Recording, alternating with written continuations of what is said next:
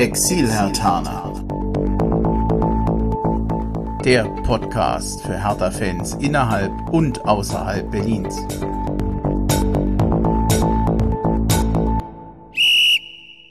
Santo ist umgedreht, wunderschön. Ich würde sagen, wir sind schon mitten in der Folge. Lass uns direkt anfangen. Ahohe, guten Morgen. Ja, Andreas Lorenz, ich bin in Kaiserslautern. Hallo Hertha-Fans in Berlin, in Brandenburg und weiter weg. Also, hallo Exil-Hertaner, ich bin Bremchen. Ihr hört die Folge Nummer 92 des Exil-Hertaner Podcasts. Und das direkt vom Betzenberg. Das klingt eigentlich mehr nach dem ersten FC Kaiserslautern, dem du wohlgesonnen bist. Aber heute soll es schon um Hertha gehen. Also freut mich, dass es wieder klappt. Schöne Tradition geworden. Vierte Jahr in Folge übrigens. Toll. Ähm, ich habe gerade bei Folge 92 logischerweise gedacht, dann fehlen ja bloß noch 1800. Ähm, das wird ehrgeizig. ähm, aber ähm, herzlichen Dank, dass ich, dass ich, dass ich wieder dabei sein darf. Ähm, ist, ne, ist natürlich extrem aufregend in, in dieser Stadt hier, aber ist natürlich kein Vergleich, was, was bei Hertha los ist, wenn es wirklich wenn, wenn wirklich die Bude voll ist und wenn es wirklich, wirklich um alles geht. Aber ich finde, gerade so Vereine wie der erste FC Kaiserslautern haben es verdient, auch mal wieder gute Zeiten zu haben. Die waren ja ganz, ganz weit weg und teilweise wirklich auch in der Angst, ähm, insolvent zu gehen, beziehungsweise haben eine Planinsolvenz hinter sich. Und ähm, vielleicht sehen wir es ja mal wieder und wir sind ja irgendwie ähm, Hertha und, und Kaiserslautern miteinander verbunden, damals über das Hurra, wir sind wieder da Spiel ähm, im Olympiastadion für, für über 75.000 Zuschauer und der gemeinsame Aufstieg. Ähm, ja, die sind dann gleich Meister geworden. Das war ein bisschen, wir sind nur, nur, nur zwei Jahre später in die Champions League gekommen. Aber da kann man ja auch nicht meckern, bis zu dem Punkt. Das Schlimme ist, in dem Jahr von den drei Aufsteigern, ja. zwei sind Meister geworden danach. Nur einer nicht. Ich sag nicht wer. ähm, Vielleicht eins sollten wir noch erwähnen. Wir mussten heute ein bisschen umdisponieren. Wir haben sonst die letzten drei Jahre bei dir vor Ort aufnehmen können. Sehr ruhig und ungestört. Das wird heute ein bisschen anders sein. Wir sind heute, ja, wie sagt man das, in die Lounge eines Hotels ausgewichen, die auch so nett waren, uns hier gewähren zu lassen. Hier sind aber diverse Tagungen. Es kann zwischendurch mal sein, dass man wird halt im Hintergrund mehr hören. Aber wir ziehen das jetzt durch und ich freue mich, dass es vor allem geklappt hat. Das ist das Wichtigste. Worüber ich mich nicht ganz so freue, lass uns gleich anfangen mit dem Spiel gestern. Hertha hat äh, 1-0 verloren durch, ich könnte sagen, durch einen Handelfmeter, gefühlt durch die Handelfmeter. mm, alle Pflichtspiele bisher nicht gewonnen. Eigentlich klingt das negativ. Ist jetzt Grund für Panik angesagt oder wie, wie hast du jetzt den Saisonstart empfunden? Auch geile Frage. Wie empfindest du das? Also natürlich ist es, ist es äh, von der Punkteausbeute ist es suboptimal, das ist ganz klar. Da aber anscheinend hat der Fußballgott uns im Moment nicht auf der Rechnung mit einer, mit einer richtigen Belohnung. Das geht ja auch schon ein paar Jahre oder, oder länger so. Ich glaube, wir haben gestern ein Fußballspiel gesehen, in dem unsere Mannschaft sehr, sehr gut mitgehalten hat, ähm, vielleicht sogar die, die, die bessere Mannschaft war. Und wir haben ein Handballspiel gesehen, das wir ganz klar verloren haben. ähm, ähm, wenn, wenn Christensen nicht den zweiten Elfmeter äh, dann hält, dann äh, geht's ja, geht's ja mit 2-0 aus oder vielleicht noch mehr. Aber ich fand halt, wir haben ja, wir haben ja gestern hier gesessen und haben das Spiel gesehen und ich hab, ähm, war schon beeindruckt, was in dieser kurzen Zeit an ähm, taktischen Vorgaben von, von Sandro ähm, Schwarz umgesetzt worden ist. Ich glaube auch, ähm, wobei das immer ganz, ganz schwierig ist, früh in der Saison zu sagen, dass wir einige neue Spieler im Kader haben, die durchaus ihre Qualitäten jetzt schon gezeigt haben. Iuke mit dem Super Solo, wo, wo er dann einfach beim Abschluss ähm, zu nah am Torhüter ist mit, mit dem Schuss. Ähm, freue mich ganz, ganz, ganz besonders über den Zwillingsbruder von Dodi Lukebakio, den, den wir jetzt dann verpflichtet haben. Also was, also was, der hätte allein dritte Minute schon ins Tor machen können und du hast irgendwie jedes Mal, wenn er den Ball hat, hast du den, den Eindruck, es, es, es kann was, was Besonderes passieren. Dass wir uns dann hinten die Dinger immer wieder reinlegen, hängt natürlich auch mit äh, damit zusammen, man muss jetzt bloß mal heute, jetzt noch, nein, Quatsch, können wir ja gar nicht, weil der Podcast erst der gesendet wird, Anfängerfehler von mir. Aber jetzt, wo wir aufnehmen, ist dieser Gegner von gestern Abend Tabellenführer. Das darf man ja auch nicht, nicht übersehen. Also wir haben jetzt nicht gegen irgendeine, irgendeine Nasenbohrermannschaft gespielt, sondern gegen Gladbach auf dem Bökelberg, wo du normalerweise sagst, ey, wenn ich da mit einem Ähm, wenn, wenn ich da heil wieder runterkomme, dann ist alles in Ordnung. Und insofern, ich, ich sehe, mir tut's unheimlich weh, dass in diesem Saisonstart keine positive Überraschung mit dabei war, weil sich das vor allem die, die Fans ähm, und vielleicht auch der neue Präsident verdient hätten. Und, aber ich sehe halt die Entwicklung und ich sehe, dass wir, dass wir, ich glaube ganz, ganz fest, dass wir in dieser Mannschaft noch, noch Spaß haben werden. Hm. Also ich will jetzt nicht alles in goldenen Farben malen. Es ist ja tatsächlich so, dass wir jetzt noch keinen Pflichtspielsieg hatten.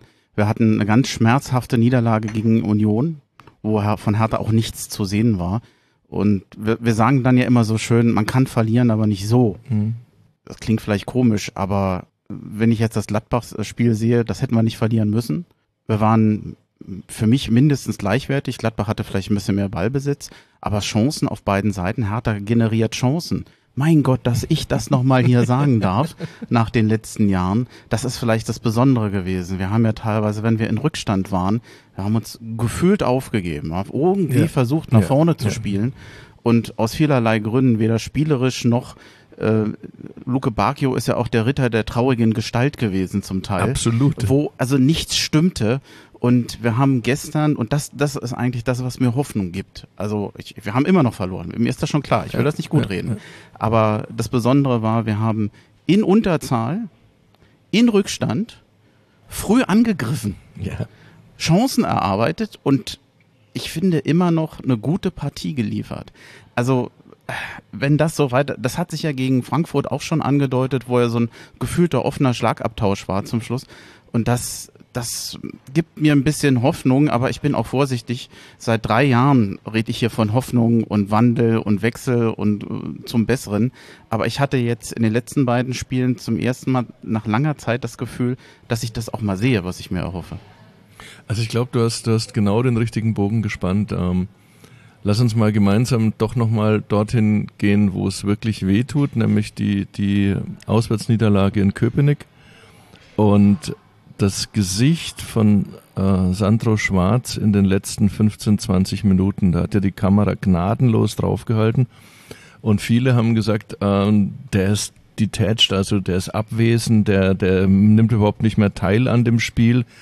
Ich glaube, dass ihm in diesen 15, 20 Minuten äh, bewusst geworden ist, ähm, was, was auch in der Mannschaft los ist. Er hat auch dann, dann komplett umgestellt. Er hat also viel, viel mutiger meiner Meinung nach, nach aufgestellt und ist damit dann eben äh, gegen Frankfurt und gegen, gegen Gladbach zwar mit nur einem Punkt von, von sechs möglichen. Man muss wirklich sagen, es waren sechs Punkte möglich in diesen, in diesen beiden Spielen. Auf jeden Fall, ja. Ähm, ist mit nur einem Punkt belohnt worden, aber eben mit zwei Leistungen, wo er ja selber auch sagt, dass man, dass man darauf aufbauen kann. Also wir halten jetzt mal fest, Stand jetzt, ähm, dass, dass da irgendwas funktioniert zwischen diesem neuen Kader und diesem, diesem neuen Trainer.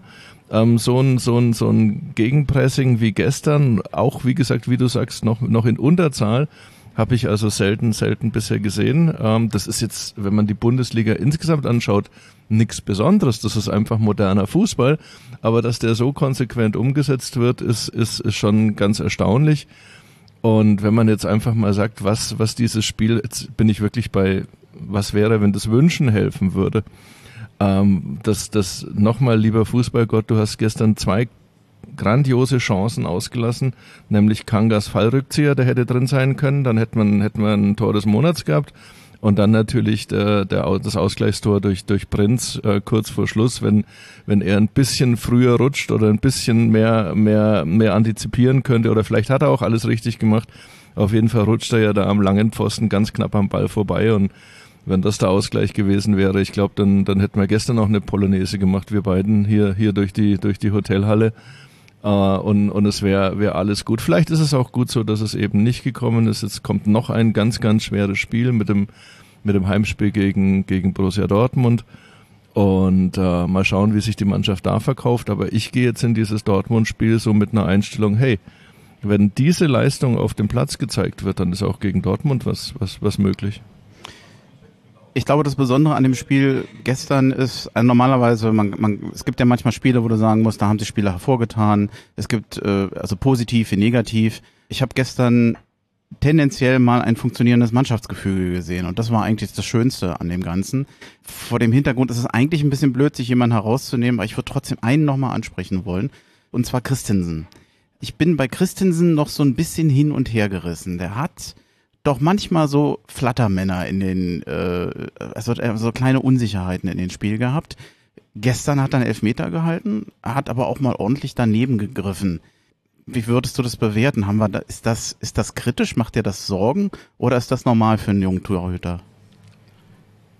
Ich, ganz, ganz schwere Frage, ganz, ganz komplizierte Frage, weil wenn man sich die Anfangsphase der, der äh, Bundesliga und beispielsweise auch der Premier League, die ich, die ich eng verfolge, anschaue, sind ja sogenannte Hauler, also sogenannte ähm, Mega-Heuler auf, äh, mhm. äh, auf Deutsch übersetzt, sind ja anscheinend an der Regel inzwischen. Also wir hatten in der, in der, in der Bundesliga, ich kann jetzt mindestens vier gravierende Torwartfehler in den ersten, in den ersten drei Spieltagen, vermutlich waren es noch viel mehr. Ob das Flecken war, ob das der Kölner Torhüter ist, der dem durchgerutscht ist, ob das ob das leider, sage ich ganz ehrlich, weil er, weil er ein cooler Typ ist, aber leider in beiden Spielen äh, Schwolo bei Schalke 04 ist, der, der, der bei identischen Situationen, ich glaube, beide Male auf eigene Spieler aufläuft und deswegen nicht an den Ball kommt beim Rauskommen und beides mal durch ein Gegentor bestraft wird. Also das war letzter Spieltag, ich habe diese Szene noch vor Augen, da hat er zwei Glanzparaden nacheinander, dann kommt die Ecke und er läuft in der Spielertraube rein und wird von dem eigenen, von dem, von dem Mitspieler weggeräumt, kommt nicht am Ball und das Ding ist drin. So, ähm, bei, bei Christensen ist halt so, dass ich glaube, jeder das, das Talent von, von, dem, von dem jungen Mann sieht, auch jeder dieses, dieses, dieses äh, ganz hell glühende Feuer kennt. Also letzte Szene gestern nach dem Spiel war, wie er sich, ich weiß nicht was, Mötius oder, oder jemand anders nochmal einen, einen Mitspieler schnappt und dem einen Vortrag hält, so nach dem Motto, hey, das war alles ganz gut, was wir gemacht haben und so wirklich so nochmal, wir müssen weiter dran glauben. Also so habe ich das übersetzt, die, die, hm. die, die Szene, also auch, auch sich, sich, äh, sich als, als, oh Gott, hoffentlich nimmt mir das keiner über, übel als Liederchen aufspielt. Ein Lieder kann er noch nicht sein, aber er möchte ein Lieder sein, er möchte ein Anführer sein und, und dieser Mannschaft auch, auch übers emotionale Impulse zu geben. Und dann kommt halt ein oder zweimal pro Spiel, ähm, ist er ehrlich gesagt nach meiner Einschätzung übermotiviert und will Superman spielen und hat halt Escape in der Kabine vergessen. Und deswegen, deswegen schaut die Situation dann so aus, wie es ausschaut. Ne? Also die Reflexe ähm, ähm, finde ich sensationell, dass wir da zweimal auf der Torlinie rettet ähm, und, und sich da reinschmeißt, fand, fand ich sensationell. Ähm, am ersten Elfer, wenn der nicht so brutal hart geschossen gewesen wäre, hätte er auch, hätte er auch, hätte er auch haben können. Also in der richtigen Ecke war. Ja, no, und, und den zweiten Elfer hält er dann. Wir, wir müssen abwarten. Es gibt ja momentan, also ähm, durch, durch die, durch die Entwicklung rund um äh, Rune Jahrstein, der ja jetzt auch nicht, sag ich mal, sich in, in, in den Vorbereitungsspielen als, als, als hundertprozentige Alternative aufgedrängt hat, wäre ja auch ein Wunder nach dem was, was Rune durchgemacht hat mit, mit äh, Covid und mit der, mit der Knieverletzung. Ähm, ich glaube, es ist alternativlos, jetzt mit, mit den jungen Torhütern in die Saison zu gehen. Ich vertraue da als, als immer zuversichtlicher Fan dem, dem, dem Trainerstab, dass die da was sehen, auch eben bei der Nummer zwei und bei der, bei der Nummer drei. Und ähm, ja, er hat, er hat sich auf jeden Fall seine Chance, also in meinem Herzen hat er sich seine Chance verdient. Und ähm, jetzt drücken wir ihm halt alle mal die Daumen, dass, dass er, dass er diese Superman-Attitüde vielleicht ein bisschen runterdreht und, und ein stabiler ähm, Bundesliga-Torhüter wird. So viele gibt's da nicht, wenn man quer durch die Liga schaut. Über die Schiedsrichterentscheidung über die Elfmeter und den Platzverweis, ich weiß nicht, ob man sich da groß unterhalten braucht. Ich glaube, in der Sache hat Hertha, also maximal unglücklich, oder? Ja, ähm, wir kennen alle noch die Zeiten, wir sind ja alt genug, da hieß es, dass, dass Absicht irgendwo eine mhm. ne Rolle spielen muss. Also bei, bei Maxi war es halt, bei Maxi Mittelstädt, das Handspiel war ein super klares Handspiel. Ähm, wenn man die Bewegung jetzt nachvollzieht, versucht er ja den Arm wegzuziehen und kriegt den einfach nicht aus der, aus der Flugbahn des Balles. Macht ne? aber genau das Gegenteil, ja, geht mit der Hand zum Ball. naja, also für ein Wegziehen oder, maximal unglücklich. Oder der Ball geht zur Hand, weil, weil er mhm. eben, weil er eben ähm, die Matrix nicht hat, auf, auf, auf der, der der Ball sich bewegt. Ähm, beim, beim zweiten Tor ist es natürlich auch wieder so ein, so ein, so ein Ungestüm, wo ich jetzt wieder dabei bin. Da ist jemand, der ist ganz neu im Team, Rimovic, und, und ist vielleicht übermotiviert. Also normalerweise gehst du nicht in, in, in also kann mir nicht vorstellen, dass, dass es irgendeine eine Spielsituation gibt, die vom Verteidiger verlangt, dass er mit dem hochgehobenen Vorderarm in, in eine Situation reinspringt, also in den Pulk reinspringt. Und dann hat er halt das Pech, dass er, dass, dass, dass, dass der Ball gegen seinen, seinen, seinen rechten Unterarm klatscht. Und dass er vorher ja schon beim ersten Elfmeter sich wegen Meckerns die gelbe Karte geholt hat. Also vielleicht ist es auch so ein, so ein Beispiel, aus dem ähm, dieser Spieler lernen kann, dass du halt in diesen 90 Minuten auch, auch ähm, konzentrierter sein musst. Das sind meiner Meinung nach zwei, zwei Dinge, wo, du, wo er die Konzentration verloren hat. Einmal bei der gelben Karte, die sich dann, dann halt ähm, auswirkt und dann eben auf diese Art und Weise rein. Also so würde ich reinspringen, weil ich nichts anderes kann. Ich kann höchstens bullig da reinspringen und einen auf, auf, auf, auf, auf Gorilla machen, aber ein, ein, ein, ein ausgebildeter, hochqualifizierter Bundesliga-Verteidiger sollte normalerweise anders da reingehen in die mhm. Situation. Muss ich eigentlich Angst haben? Ich finde es ja als Fan immer akzeptabel, wenn du einfach mal sagst, die waren heute einfach schlecht und haben verloren. haben schlecht gespielt und haben verloren. Schlimm finde ich es, wenn du eigentlich gut spielst, den Sieg in den Händen hast und jedes Mal gefühlt mit leeren Händen vom Platz geht. Ich will jetzt nicht zu früh und zu viel über Psychologie sprechen, aber ein Team, was so viel Abstiegskampf und so viel Negativerlebnisse hat, dann kommen die in die neue Saison und ja, verlieren unglücklich, scheinen sich jetzt in den letzten beiden Spielen äh, gesteigert zu haben, aber nach dem Spiel denkst du doch auch, scheiße, ich habe heute alles gegeben, wir haben gut gespielt, aber ich habe nichts in den Händen. Äh, ich, ich hoffe ja nicht, dass das Nachwirkungen hat. Vielleicht interpretiere ich aber auch zu viel rein. Nein, du hast, du hast ja vom, von, von der Außendarstellung oder von der Sicht von außen hast du ja 100% recht. Ne? Also wir haben ja auf wirklich auf die souveränste Art und Weise, die es überhaupt nur gibt, in der vergangenen Saison die Klasse gehalten. Also, ich brauche eine Pause. Nein, also wenn du dir überlegst, welches, welches Trauma für den ganzen Verein die letzte Saison war, also vor allem die letzte Rückrunde war, ne? Ähm, und wenn du dann jetzt auch, auch überlegst, dass es, dass es sowas wie, also ich glaube, Herr Tana zu sein heißt ja, dass du 50 Shades of Niederlage ähm, einfach einfach abrufen kannst. Ne? Also dass äh, wir es gibt keine Niederlage, die wir nicht schon erlebt haben oder keine Enttäuschung, die wir nicht schon erlebt haben. Sei es, dass dass die dass die Bayern äh, in der in der gefühlt äh, 21. Minute der Nachspielzeit im Olympiastadion den Ausgleich schießen, obwohl sie eigentlich deklassiert worden sind. Ähm, sei es, dass du dass du äh, aus einem Pokal rausfliegst durch, durch ein, durch, nach einer 2-0-Führung und nach 60 wunderbaren Fußballminuten gegen eine Mannschaft, die seitdem, verbessere mich, ich weiß nicht, ob sie gestern Abend gespielt haben, kein einziges Tor geschossen haben in der, in der, in der zweiten Liga. Also 50 Shades of Niederlage ist, ist, ist implementiert im Herzen der, der Hertaner.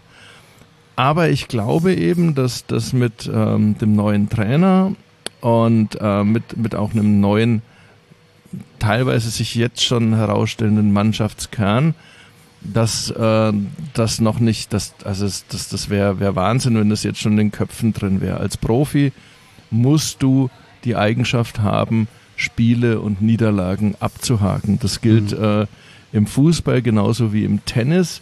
Das gilt vielleicht nicht ganz im Boxen, wo du ganz genau weißt, dass du dann erst wieder über die Dörfer, sprich über die kleinen Veranstaltungen tingeln musst, bis du wieder eine Chance bekommst, nach einem Titel zu greifen.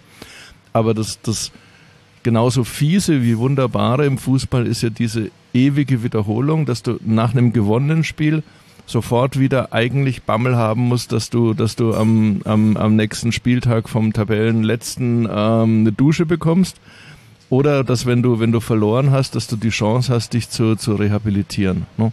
Das ist das, das Wunderbare und auch deswegen gehen wir ja auch zum Fußball. Wenn, wenn jetzt wirklich absehbar wäre, dass du wie vielleicht im ein, ein Tennisspieler, der keine Chance hat, ins Hauptfeld sich zu qualifizieren, dass der nur anreist, um, um, um, um im Quali Qualifikationsturnier Erfahrung zu sammeln. So ist es nicht im Mannschaftssport. Ich glaube auch, dass diese Mannschaft die Festigkeit hat, vielleicht auch durch Hamburg 2, dass, dass sie sagt, ey, ähm, wir haben schon Schlimmeres erlebt oder, oder einige von uns haben schon, haben schon Schlimmeres erlebt. Also mhm. Ähm, ich, ich beobachte mich danach, gestern, als ich dann nach, nach Hause gefahren bin, nicht zu positiv zu reagieren auf die Leistung der Mannschaft, aber eben auch nicht zu negativ zu reagieren beim, beim Blick auf die, auf die Tabelle. Ähm, die Taktik vom vergangenen Jahr oder die, die Vorstellung vergangen, vom vergangenen Jahr, es wird schon drei Mannschaften geben, die schlechter sind als wir. Also machen wir ein Aufbaujahr, das, was ja Freddy Bobic auch indirekt dann bei der, bei der letzten Mitgliederversammlung, also bei der letzten ordentlichen Mitgliederversammlung zugegeben hat, dass er sich verzockt hat. Hat er ja fast, fast wortwörtlich so gemacht, dass er nie daran geglaubt hätte, dass die Mannschaft in Schwierigkeiten kommt. Das erwarte ich definitiv für diese Saison nicht. Also ich bin jetzt wieder mal ganz weit aus der Planke. Ich hoffe, dass wir, dass wir eine schöne, langweilige Mittelfeldsaison erleben, wo sich alles halbwegs stabilisiert und wo wir uns dann über, über einzelne Spieler oder über einzelne Spiele eben auch freuen können. Und wenn so gespielt wird wie gestern, dann hast du ja öfter diese, wow, ey, oh, wow. Also die, diese, diese Emotionen, wann hatten wir denn die das, das letzte Mal? Außer in Einzelspielen wie, gegen Freiburg beim 3-0, als, als der Abstieg unter Paul Dardai abgewehrt wurde, gegen Hoffenheim, du hattest es schon erwähnt, mit dem, mit dem, war, glaube ich, auch ein 13-0-Sieg, ne? Ein Gamkam gegen Gelsenkirchen. ja, gen, genau solche Sachen, ne? Also wir sind, wir sind bei, bei 50 Shades of Niederlage und vielleicht kommen wir auch irgendwann mal zu 25 Shades of, of, of Joy and Glory. Ähm, das das wäre ja wunderbar, aber halten, würden wir das eigentlich aushalten? Doch, das, ich würde es einfach testen und probieren. Hab, Einverstanden. Ich würde sagen, mit dem Spiel haben wir das Wesentliche ja. durch. Ähm, da würde ich ganz gerne einen Punkt machen. Aber Kai Bernstein war beim Exilhatana Podcast schon wiederholt Thema. Klar, erst am Moment, ein Glück, dass ich mir sowas aufschreibe, 26. Juni zum neuen Präsidenten von Hertha BSC gewählt worden. Und im Vorfeld zu dieser Wahl, da gab es immer wieder Zeitungsartikel, da stand dann immer, Andreas Lorenz ist Berater von Kai Bernstein. Das fand ich sehr bemerkenswert. Also ich äh, sage jetzt nochmal das Stichwort Präsidentenberater, das klingt immer so schön nach Weißem Haus. Äh, was steckt denn da tatsächlich hinter? Wie viel Stunden Zeit haben wir? Ähm, Guck auf die Sanduhr. Guck auf die Sanduhr. Gott, liebe Sanduhr, mach langsam. Unbestechlich. Also, ähm, ich bin definitiv nicht der, der Präsidentenberater. Mhm. Allein schon aus dem Grund, weil Kai Bernstein keinen Berater braucht, weil er wirklich, zieh es andersrum an.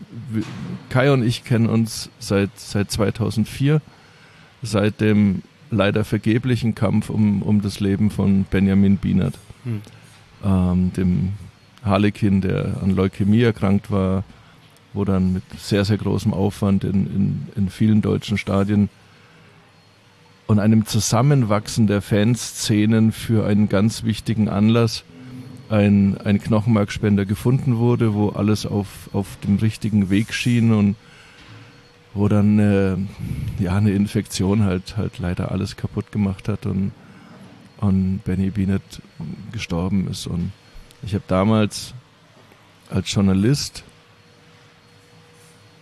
schon beim Berliner Kurier habe ich, habe ich diese Szene oder die, die Bemühungen kennengelernt. Das hat mich sehr interessiert, weil solche Themen mich schon, schon immer irgendwo, sorry, ich will jetzt nicht schwafeln, aber immer irgendwo beeindruckt und abgeholt haben, wenn sich, wenn sich Menschen in ihre ganze Kraft oder einen großen Teil ihrer Kraft investieren, um etwas Gutes zu werden und äh, um etwas Gutes zu tun und vor allem wenn die Summe der einzelnen Menschen etwas Größeres erreicht, als, als, also sozusagen durch die Potenzierung der, der, der menschlichen Emotionen und Anstrengungen etwas, etwas Großes entsteht. Ne?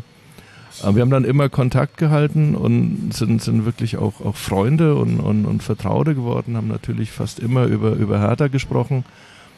Und ähm, hatten im Scherz, das, das glaube ich, habe ich aber auch schon oder ist, ist, auch, ist auch erzählt worden, haben im Scherz äh, nach dieser Klinsmann-Nummer schon mal gesagt, ähm, wir müssten irgendjemand finden, irgendjemand finden, der diesen Verein wirklich äh, liebt, der auch Leadership-Qualität, Anführerqualitäten hat. Ich will gar nicht zu sehr englisch werden.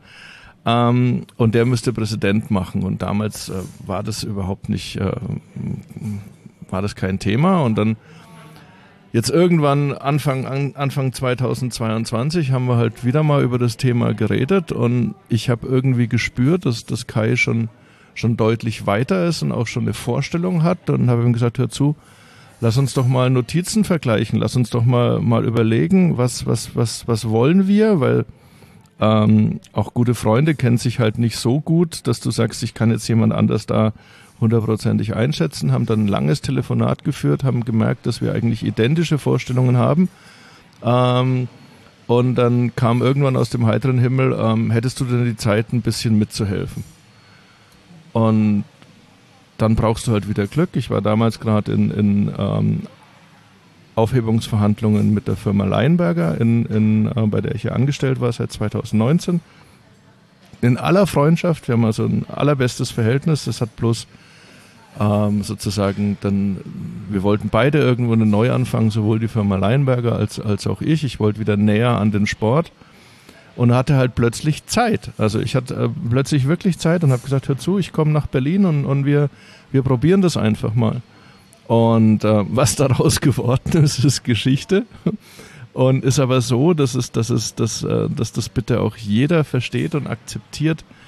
Ähm, es gibt Kai Bernstein als Hertha-Präsidenten und es gibt ein Team, das ihm auf diesem Weg unterstützt hat. Und ohne Kai wäre überhaupt nichts möglich gewesen, ohne seine Qualitäten, ohne seine, ich sage jetzt nochmal, Anführerqualitäten, Organisationsqualitäten, Aufrüttelqualitäten, auch Beruhigungsqualitäten, wenn, wenn je, viele, viele von euch kennen mich, ich laufe schon manchmal heiß wie ein, wie ein, wie ein, wie ein kleiner äh, Kettensägenmotor. Mein Mund bleibt fest verschlossen. aber, aber das ist halt das, was ich dann, was ich dann an, an ihm so schätze und an unserem Team so schätze, dass wir, dass wir, dass wir ähm, One Voice, die die Kommunikation hatten. Das heißt, es war, war nur Kai, der, der, der kommuniziert hat. Und dass im Hintergrund eben, äh, was heißt nicht im Hintergrund, halt in seinem Umfeld, das ist keine Hinterzimmersache oder sonst irgendwas, da will ich auch ganz klar sagen, genug Leute mit genug Kompetenzen verschiedenster Art ähm, zur Verfügung gestanden haben, um dem Ganzen ein, ein Bild zu geben dass, dass meine Qualitäten dann halt auf, auf Öffentlichkeitsarbeit und, ähm, sag ich mal, ähm, erklären oder, oder, oder, oder zusammenfassen von, von Visionen, das ist ja klar. Also ich könnte jetzt nicht groß die, die, die Projektpläne oder, oder sonst irgendwas schreiben. Dafür hat man aber auch ähm, jemanden im Team, der, der halt da seine, seine absoluten Qualitäten hat. Wir haben äh, mit nur die Vornamen mit Colin, mit Felix, mit Chris, mit Fabi, mit Tim, mit vielen, vielen anderen noch, die, die wirklich auch äh, extremen Input gegeben haben, extrem hilfreich waren, hatten wir immer so eine, so eine Gruppe, die sich, die sich einfach diesem Ziel hingegeben hat und die gesagt hat, wir als, als glühende Hertha-Fans sind komplett unzufrieden mit dem, was in den vergangenen Jahren passiert ist wir haben jemanden gefunden, an den wir glauben und von dem wir auch wissen, dass er, dass er diese, diese Herausforderungen äh, angehen wird und von dem ich fest überzeugt bin, dass er diese, diese Herausforderungen auch meistern kann. Und wir stellen uns alle in den Dienst der Sache und schauen jetzt mal, was passiert. Ne? Was sind denn für ihn die höchsten Herausforderungen? Oder was glaubst du, was ist im Moment für ihn oder was sollte das sein, was höchste Priorität hat, was er zuerst angehen will? Er hat ja wir hatten gestern schon darüber äh, uns unterhalten. Er hat ja teilweise Mitglieder den Verein verlassen wollen, nochmal wohl angerufen, persönlich gefragt, ob die nicht doch im Verein bleiben wollen. Ich finde das eine super fannahe Aktion, aber ich fürchte, irgendwann, früher oder später, wird er merken, er muss priorisieren. Er wird wahrscheinlich viel mehr machen wollen, als er am Anfang machen kann. Und irgendwann wird sich doch die Frage stellen, was ist das Wichtigste? Was muss ich am Anfang machen, was, was existenziell vielleicht ist, um erfolgreich zu sein? Also erstmal für, für solche Sachen wie die Anrufe bei den, bei den ähm, Mitgliedern, die, die ausgetreten äh, oder die austreten wollten, bewundere ich ihn. Das sind aber ganz klar auch punktuelle Situationen, mhm. weil in dem Fall war ja der Austritt verbunden mit der Wahl von Kai Bernstein und mit dem Teil der Berichterstattung, wo es hieß, ähm, ein Ultra, ein, ein, ein Ex-Ultra übernimmt, äh, übernimmt Hertha BSC. Welche Risiken für die Bundesliga bringt das jetzt? Ähm, klassische Bullshit-Berichterstattung, wenn man sich um, um, das, um das wirkliche Thema einfach nicht kümmern will oder wenn man eben seit Jahrzehnten, und da gibt es ja einige Journalisten seit Jahrzehnten, Ängste schüren will, äh, die, die einfach, die einfach ähm, nicht existieren. Ne? Mhm. Ähm, das, glaube ich, hat, hat Kai in dem Moment, das war für ihn eine persönliche Challenge, weil wir haben ja auch die, das Feedback bekommen, hier sind über 100 neue Hertaner schon eingetreten. Das heißt, du hast über 100 Vereinseintritte, äh, hast aber 10 Austritte. Mhm. Und das ist, war dann so eine, so eine, echte Challenge für ihn. Und dafür liebe ich ihn, weil, weil das oft so ist, dass der, er geht den Dingen dann auf den Grund. No? Das heißt jetzt aber nicht, und es kann es auch gar nicht heißen, dass jedes Mal, wenn jemand wenn jemand äh, aus dem Verein austritt, dass er dann einen, Anruf vom, vom Präsidenten bekommt. Aber ähm, einer meiner großen journalistischen Vorbilder, der, der, der auch immer noch, ähm, der auch immer noch präsent ist, Gerd Appenzeller, ähm, mein, mein Volontärsvater beim, beim Südkurier und langjähriger äh, Chefredakteur und Herausgeber beim Tagesspiegel, hatte das auch. Wenn, wenn äh, eine Kündigung kam, mit der er nicht einverstanden war, also eine Abokündigung, mit der er nicht einverstanden war, dann hat er den, äh, den Menschen angerufen und hat mit ihm diskutiert. Und ich finde das eben auch, auch eine, eine, eine, absolut, eine absolut tolle Sache, dass man eben nicht so abgehoben ist und sagt, ist mir doch egal, ne? sondern dass wir in dem Moment, wo wir gemerkt haben, also wo, gemerkt haben, was die Wahl für viele Menschen, das hatten wir ja auch gewusst und, und gehofft, und diesen ersten Schwung und und die, die Vereinseintritte, du kriegst dann die, die Rückmeldung, wir haben hier ähm, dreistellige Zeit, Zahl an Vereinseintritten, aber zehn sind ausgetreten. Und das war für ihn die Challenge. Ansonsten, glaube ich, hatte das ja von Anfang an sehr, sehr klar ähm, formuliert. Ähm, das ist Sorry, wenn ich so gucke, aber wir haben heute das besondere Glück, dass der natürlich den Frühstücksraum jetzt komplett durchsaugt. Äh, können wir nicht verhindern. Ich kann dem Mann nicht sagen, er soll aufhören. Sorry, dass ich unterbreche. Deshalb gucke ich da immer so hin, weil ich denke, oh Gott, wenn der jetzt noch anfängt, an unseren Füßen zu saugen, dann sage ich was. Ja, dann müssen wir kurz unterbrechen. Und äh, das, das äh, typisch härter wäre ja, von, wenn von der anderen Seite dann der, der ähm, Hausmeister mit dem Laubbläser die, die Terrasse säubern würde. Das ist nämlich. Die, die reißen heute noch die Straße auf. genau. Nein. Also es war ja wirklich wichtig, es war ja erstmal wichtig, äh, den, den Verein von innen heraus zu einen und einfach mal klar zu machen, hör zu, wir haben doch alle nur ein Ziel und das ist, wir wollen unsere Mannschaft erfolgreich spielen sehen und wir wollen sie finanziell, sportlich und auch auf eine angenehme, emotionale, mitten im Leben stehende Weise erfolgreich sehen. Dazu haben wir in den letzten zehn Jahren unheimlich viel nicht beigetragen. Wir alle, auch, auch die Mitglieder. Und äh, es war halt immer Unruhe im Verein und es war immer irgendwas los und es war, äh, ihr könnt es nicht sehen, aber Andi hat das T-Shirt an, an, irgendwas ist immer. Und das ist ja, ist ja geradezu zu genial. Also irgendwas war bei Hertha. Ich glaube, Hertha hat einen neuen Leitspruch. Und deswegen, ja, Punkt Leitspruch, ähm, die, die, die Webseite, mit der wir das Konzept dieses, dieses Neuanfangs ja publik gemacht haben, hieß oder heißt ja, die gibt's ja noch, die ist nur archiviert, heißt ja wirhatana.de. Und dieses Wirhatana heißt halt, jeder einzelne Hatana muss und darf ernst genommen werden und muss und darf sich artikulieren, was, was er sich dann von, von diesem Verein vorstellt. Dass man dann natürlich wie in anderen Bereichen, wie in einer Familie, dass man dann Mehrheitsentscheidungen trifft und, und versucht trotzdem jedem irgendwie gerecht zu werden, selbst wenn der eine ganz woanders in Urlaub fahren will, aber dann kriegt er halt irgendwie mm, eine Belohnung dafür, dass er jetzt doch nochmal mit nach Malle fährt und, und, und eben nicht, äh, nicht im, in, in, in, in den Bergen wandern geht. Bloß, bloß so als ein Beispiel. Ne? Also den Verein von innen zu einen, eine Bestandsaufnahme zu machen, wo stehen wir auch wirklich, neue Strukturen, ähm, vielleicht auch modernere, also definitiv modernere, dort wo es, nötig ist, aber auch vielleicht auch bloß lebhaftere Strukturen im Verein zu schaffen und immer wieder drüber nachzudenken, bei jeder einzelnen Entscheidung. Und das war eigentlich der, der, der Kern des Ganzen. Und da, da lasse ich mich persönlich auch, auch jederzeit darauf festnageln, genauso wie Kai, genauso wie alle anderen. Wenn eine Entscheidung getroffen wird, muss das oberste Prinzip sein, was bringt diese Entscheidung Hertha BSC? Hm.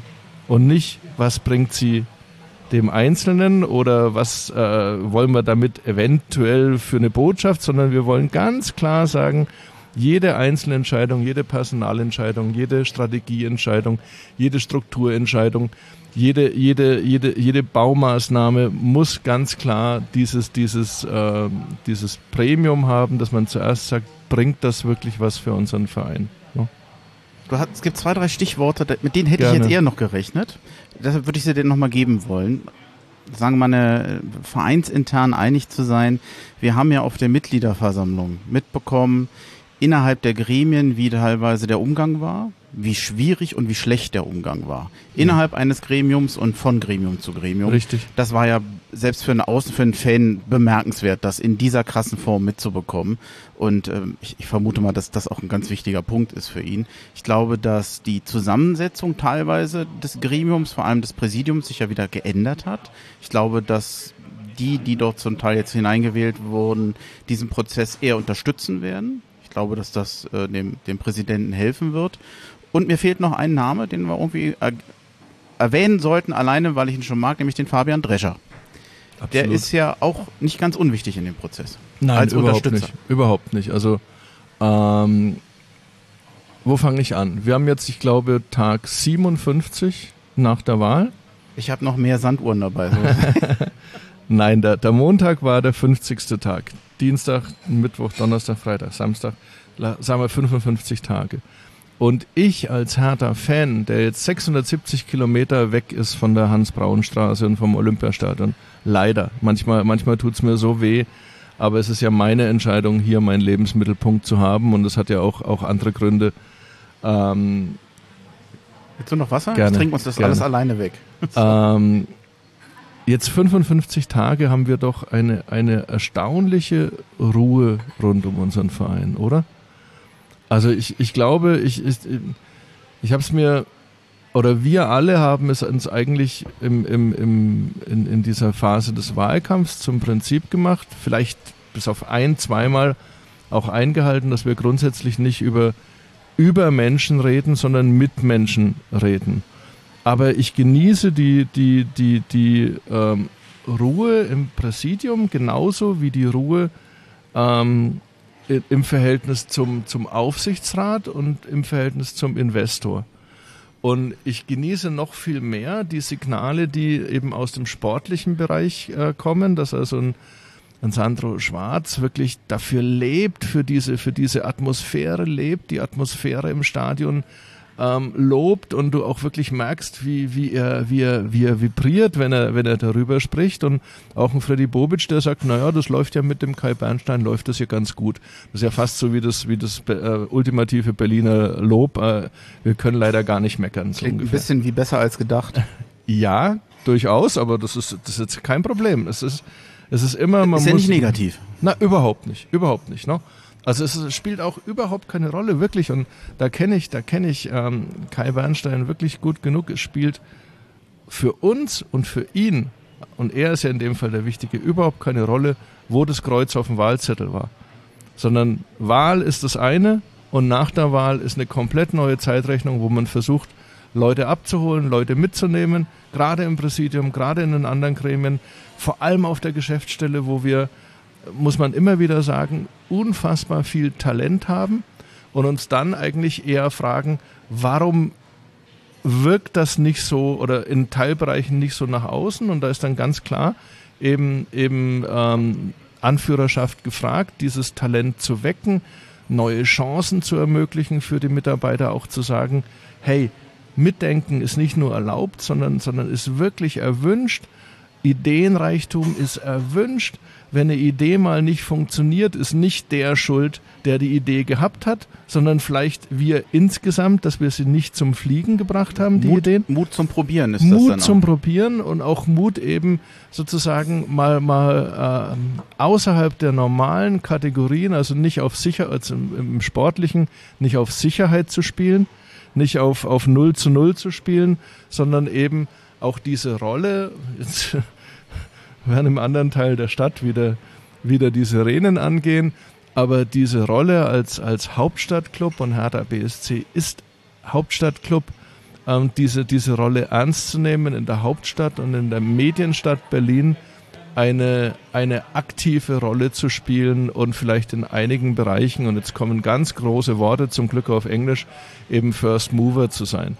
Ähm, ich schweife jetzt ein bisschen ab, du hast, du hast sicher, sicher einen anderen, anderen Plan gehabt, aber wir sind uns doch alle, wir alle, wir Herr Thaner sind uns doch alle darüber einig, dass der Angriff auf die nationale Spitze oder auf die europäische Spitze im Fußball in den nächsten drei, vier, fünf Jahren eher unwahrscheinlich ist. Und ich habe es jetzt schon mal ganz vorsichtig ausgedrückt. Ne?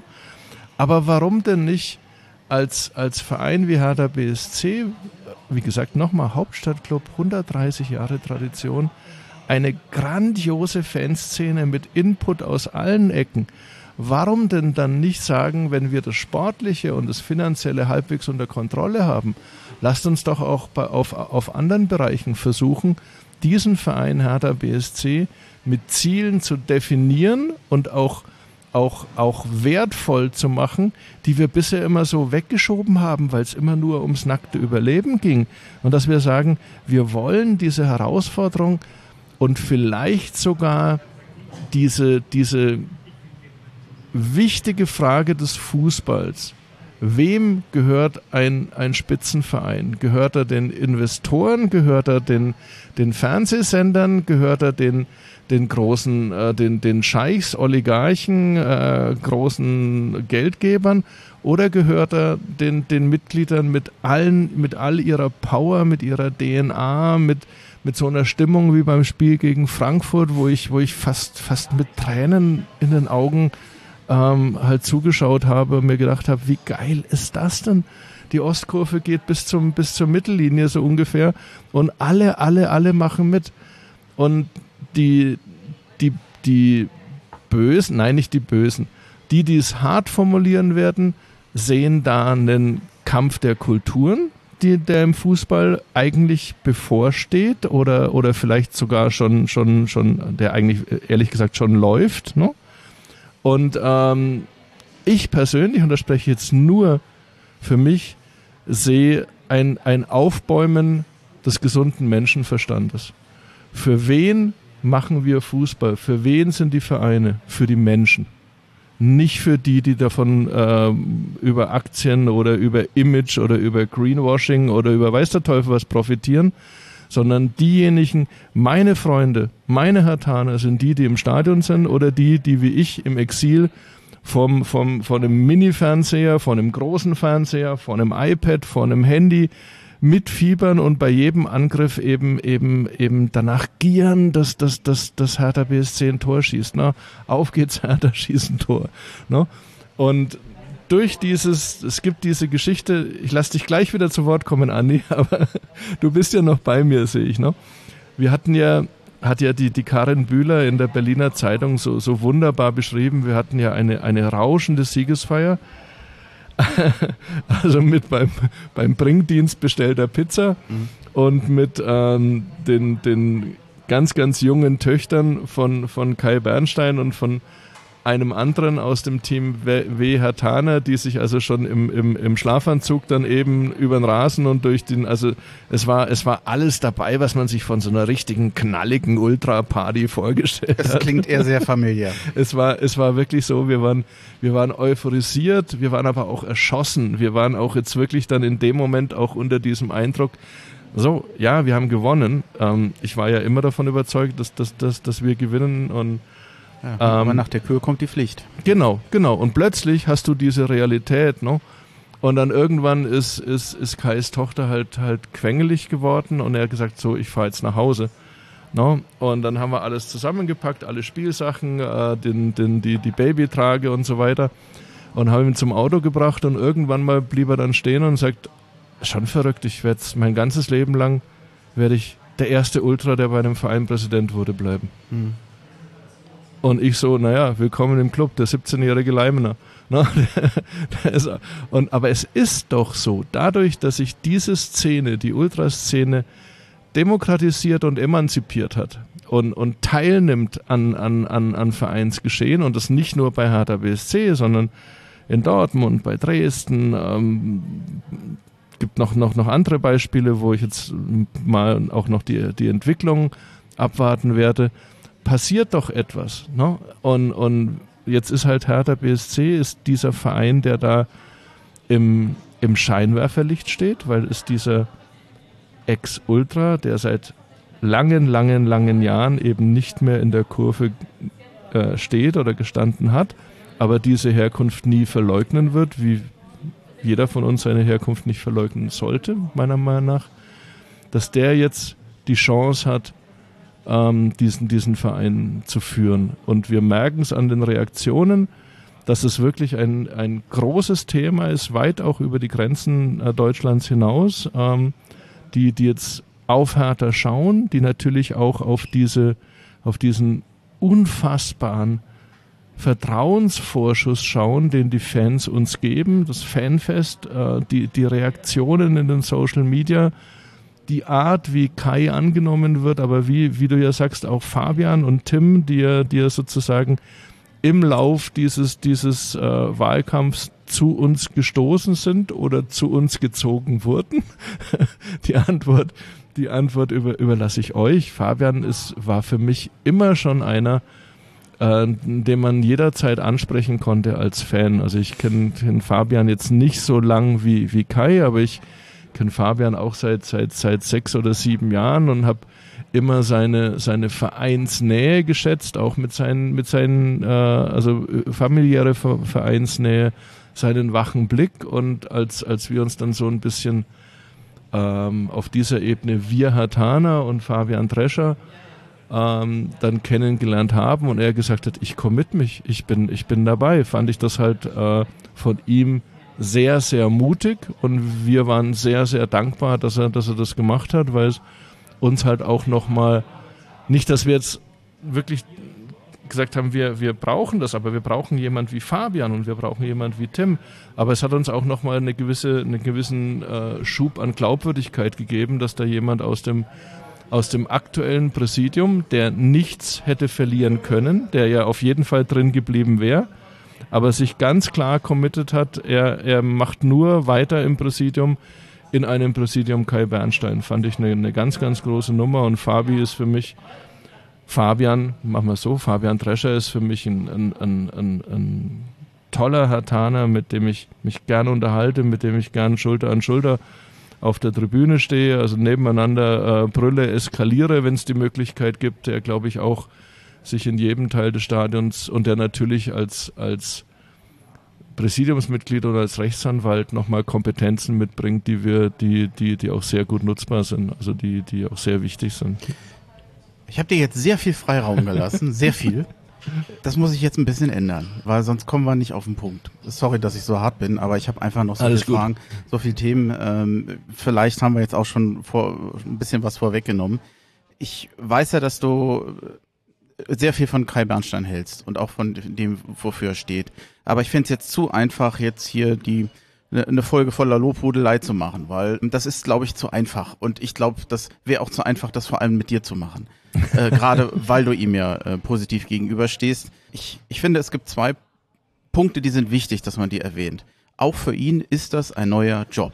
Man sagt zwar, er ist selbstständig, aber er wird im Normalfall nicht in diesen Dimensionen bei einem äh, Unternehmen, ich, ich nenne jetzt mal härter ein Unternehmen, was ganz doof ja. ist, aber wirtschaftlich ist das ja eine andere Dimension.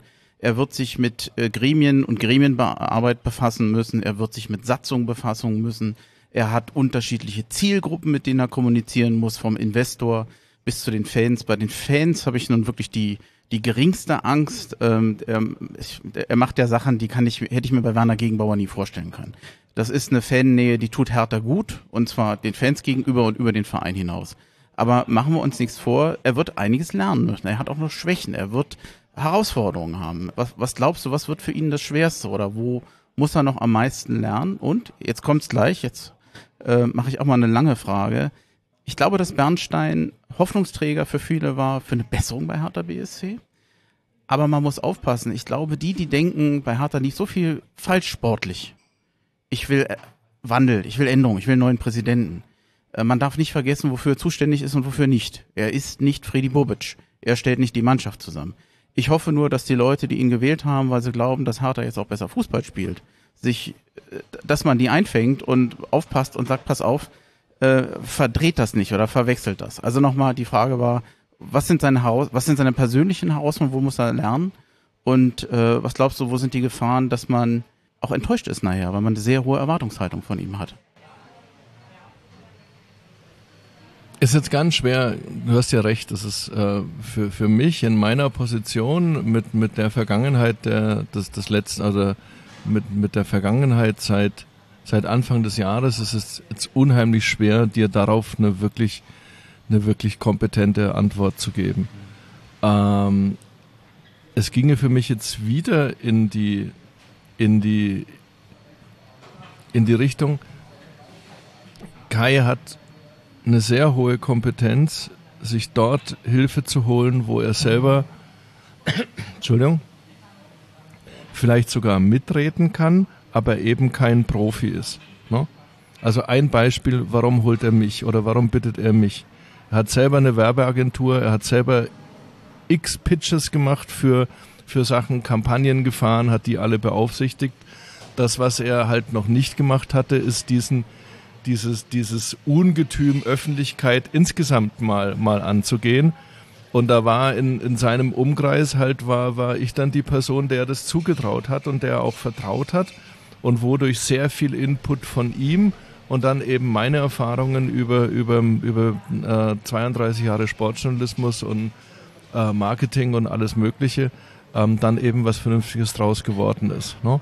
Ich, kling, sorry, dass ich jetzt für dich antworte. Ist ein Teil der Antwort vielleicht die richtigen Leute fragen genau. und sich die richtigen, genau. von den richtigen Leuten beraten Genau. lassen. Denn der Fabian Drescher, der ist ja sicherlich im Punkt Tim Satzung- Kauermann. Ja, hm. Tim Kauermann, das nächste Beispiel, den, den wir dann auch vorher schon kannten, aber dann erst kennengelernt haben und, und dann auch wirklich in, in mehreren ähm, Kennenlernphasen äh, gesagt haben, ja genau, das ist, das ist der, der, der nochmal, nochmal, äh, sag mal, Tim nicht erschrecken, aber der sich, der, der sich halt in, in, in dieser, dieser Szene der, der, der Finanzen wirklich, wirklich auskennt, der dort rein ge wurde, was ja nix, überhaupt nichts Schlimmes ist. Tim ist ein toller, toller Mensch und, und lustig bis zum geht nicht mehr und, und Herr Taner äh, bis, bis, bis auf die Knochen. Und dann war halt ganz klar, hey, wenn, wenn, wenn, wenn wir es schaffen könnten, dass, dass Tim Kauermann mit ins Präsidium gewählt wird, haben wir da wieder ein Kompetenzzentrum. Und das ist eben genau das. Und das ist jetzt wirklich dann wieder, wieder Lobhudelei. Also, also stopp mich einfach. Das ist der Kai Bernstein, den ich kenne, der sich die richtigen Leute holt und der dann auch nachfragt. Und der auch, wenn er anderer Meinung ist, dann sagt, nee, mach mal. Wenn du der Meinung bist, äh, das ist jetzt das Richtige und auch ich hatte mit ihm solche Dinge. Ich hatte Dinge, wo ich gesagt habe, hör zu, ich würde so oder so machen, entscheide. Und dann hat er eine, eine, eine sehr feine Antenne, die, die ich mag, aber es gibt auch Dinge, wo ich sage, nee, Kai, bitte nicht so machen. Und dann, dann vertraut er halt auch und, und kommt dann danach und sagt, ja, hast recht gehabt. Ne? Dass das nicht immer funktionieren wird, Andi, ist mir vollkommen klar. Dass gerade im, im Sportlichen und in den Finanzen von Hertha BSC vielleicht auch noch, also vor allem bei den, bei den Finanzen auch noch Dinge schlummern, die, die uns, die uns, äh, ist ja beides, wir brauchen finanzielle Stabilität und sportlichen Erfolg. Haha, geht's nicht eine Nummer kleiner? Also, ja. das ist, ne, wenn, wenn, wenn, wenn das beiden, das beides hätten, und das ist ja dann die, die, die, die Sache bei aller Arbeit, die, die Kai momentan in diese Einigkeit investiert, ist ja unten drunter liegend, wir müssen so schnell wie möglich, und ich glaube, er weiß es inzwischen ganz gut, wissen, wie ist wirklich der Status quo von Hertha BSC. Ähm, wer kann die Geschäfte weiterführen, wenn, wenn Ingo Schiller im, im Oktober ausscheidet? Wie stehen wir da? Gibt es irgendwelche Gefahren, die wir jetzt noch gar nicht absehen können? Gibt es die Möglichkeit, ähm, ähm, irgendwelche, irgendwelche neuen Ideen einzubringen? Und beim Sportlichen gibt es nur eine einzige, also bitte verbessere mich, gibt es nur eine Strategie, ganz engen Kontakt zu halten mit der sportlichen Leitung, deren Wünsche aufnehmen, aber auf Sicht natürlich auch die Wünsche zu platzieren, auf Sicht wohlgemerkt, die Wünsche zu platzieren, die halt Teil unseres Konzepts Wir Herr Tana waren, dass vielleicht auch die, die, die Gewichtung des eigenen Nachwuchses, die Gewichtung äh, von, von äh, Spielern, die, die aus der Jugendabteilung gekommen sind, noch ein bisschen höher ist, als sie, als sie jetzt im Moment ist. Ne? Zu Freddy Bobic kommen wir gleich. Ich ja. habe noch eine Frage, die ist gar nicht von mir. Ganz liebe Grüße an den Manne Sangel und an den Thomas Reckermann. Äh, der Thomas Reckermann, ich glaube, wir hatten so sinngemäß die Frage gestellt, was wird Kai Bernstein als Präsident machen? Und der Ricky, der hatte dann zurückgefragt, oder und das war eine hochinteressante Rückfrage. Entscheidend ist doch vielleicht nachher, was macht das Präsidentenamt mit Kai Bernstein? Und äh, ich fand das eine super Frage, weil natürlich auch ein Amt einen verändert als Person. Man hat es vielleicht sogar auch bei Werner Gegenbauer gesehen. Ist eine, ist eine ganz, ganz, ganz, ganz böse Frage, Anni.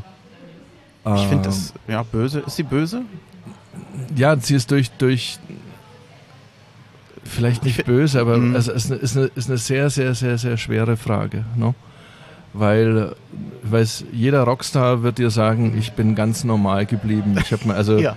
na, weißt du, jeder, äh, es gibt sogar. Mein Hotelzimmer ist nicht zerstört. Ich will es nur mal kurz sagen. Ja.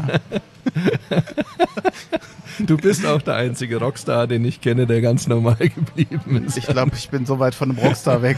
Na? Und natürlich gibt es da auch und, und auch unter Profifußball Multimillionären gibt es auch Leute, die die so nahe an diesem an diesem sie sind so geblieben, wie sie wie sie mal sind. Also ich habe äh, in, in meinem Bereich in der Medienwirtschaft, wo es ja auch super super Superstars gibt, habe ich ein zwei Beispiele, wo ich sage, die habe ich vor 30 Jahren, waren wir Volontäre äh, verschiedener, verschiedener Verlage oder verschiedener Genres und haben uns kennengelernt und heute kann ich immer noch genauso anrufen und sagen, hey, Johannes, wie geht's dir? Na, um mal ein Beispiel zu nehmen.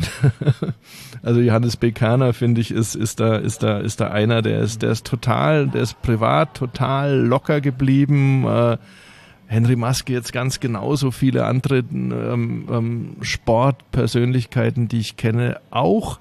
Aber es gibt halt auch die, die komplett dann eben, die, die komplett sich verändert haben. Ähm, was macht das Amt mit Kai Bernstein?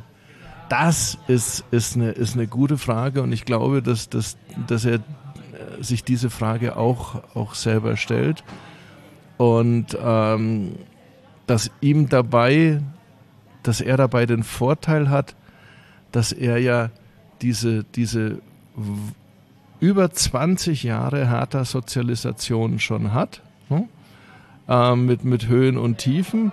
Und dass ich glaube, dass, dass, ein, dass, ein, dass ein Kai Bernstein, ähm, ach nee, ich, ich kann's, ich hoffe, dass er sich, dass er sich menschlich so, so wenig wie möglich verändert, dass er, was du ja vorhin als Frage formuliert hast, dass er seine Kompetenzen nochmal auflädt und erweitert, dass er diese Grundqualität, Menschen um sich sammeln zu können, die Kompetenzen haben, diesen zu vertrauen und diese dann auch arbeiten zu lassen, dass er die beibehält, weil dann wird es eben immer weniger diese Rolle, ähm, Flammen auszutreten, sondern vielleicht ist es dann und das weiß ich, dass es, dass es auch wieder als Qualität kann, Dinge zu befeuern, reinzugehen und zu sagen, komm, lasst uns Gas geben, komm, hey, wir, wir werden eine Idee haben, um das Problem zu lösen. Dass er sich also vom, vom Nothelfer wandelt in einen Impulsgeber. Ne? Also das sind für mich zwei, zwei ganz unterschiedliche Phasen.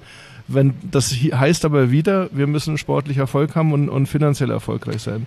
Ich, ich, ich glaube, ich habe die Frage äh, die deutet ja im Prinzip an, dass sich Leute, Men Menschen ändern in eine schlechte Richtung, wenn sie im Mittelpunkt stehen. Oder wenn sie zusätzliche, sagen wir mal, ich, äh, Macht ist jetzt das falsche Wort, aber wenn sie mehr Einfluss haben, Mhm. das kann passieren. Aber die Frage ist doch gar nicht, ob es passiert, sondern wie man darauf reagiert und ob man es feststellt. Und die, die beste Lösung dafür sind Freunde und Familie, die einem das sagen. Und die Richtig. einem auf die Füße treten und sagen, in letzter Zeit bist du komisch geworden. Ja. Oder am besten die Frau, die sagt, also das kannst du einmal machen, das machst du nicht nochmal. Und dann, das ist das Beste, was passieren kann. Und äh, äh, für ihn wird es wahrscheinlich so sein, er soll seine Antennen vielleicht nicht nur auf sich selber haben, sondern auch sagen, auf die, auf die, die ihm Ja. wichtig sind und die äh, einen guten Draht oder eine, eine, eine gute Sicht für die Realität haben. Also es gibt Leute, es gibt gute Ratgeber und wenn die einem sowas sagen, sollte man drauf hören. Aber ähm, lass uns einen Punkt machen. Nee, du hast, ich, ich will bloß ein Mhm. Beispiel noch machen, weil du sagst, äh, das Amt verändert Menschen im negativen Sinne. Kann, Ja. kann. Ich glaube aber auch, dass das Ämter und, und Verantwortung und, und Erfolg auf einem zusätzlichen Ich muss euch, muss euch aufklären, Andi schaut gerade auf die Sanduhr Ja, und die Sanduhr zeigt uns, dass die erste Stunde um ist. es ist ein Fipselchen, aber es könnte eng werden für die Restmenge Sand. Also einmal umdrehen war klar. Aber, aber schau mal, Fabian Lustenberger, der als, als, als ähm, sag ich mal, nicht gerade Großstadtbürger nach Berlin kam und am Anfang ja irgendwie so, ähm, außer dass, dass Lucien Favre ihn als polyvalent eingestuft hat, eigentlich so keine, keine große, Fabi sei mir nicht böse, wenn du es hörst, keine große Charaktereigenschaft und der dann an dieser Rolle und auch dann an seiner Kapitänsrolle und auch an dem Scheitern erfolgreich haben, Scheitern erfolgreich haben mit Hertha BSC gewachsen ist und, und einfach jetzt für mich ein, äh, also in Berlin sagt, das ist ein Herr. Ne? Also das ist einer, den, dem, dem ich auch nach seiner Karriere jetzt bei Young Boys, dem ich eine, dem ich eine super Karriere im, im Fußball zutraue. Ne? Also das Amt und die, die Verantwortung und die, die Belastung kann einen ja auch zu was Guten formen. Ne? Also jetzt gehen wir doch einfach mal davon aus, nein, das sage ich jetzt nicht, weil es viel zu, zu sehr kokettieren wäre im Dinge.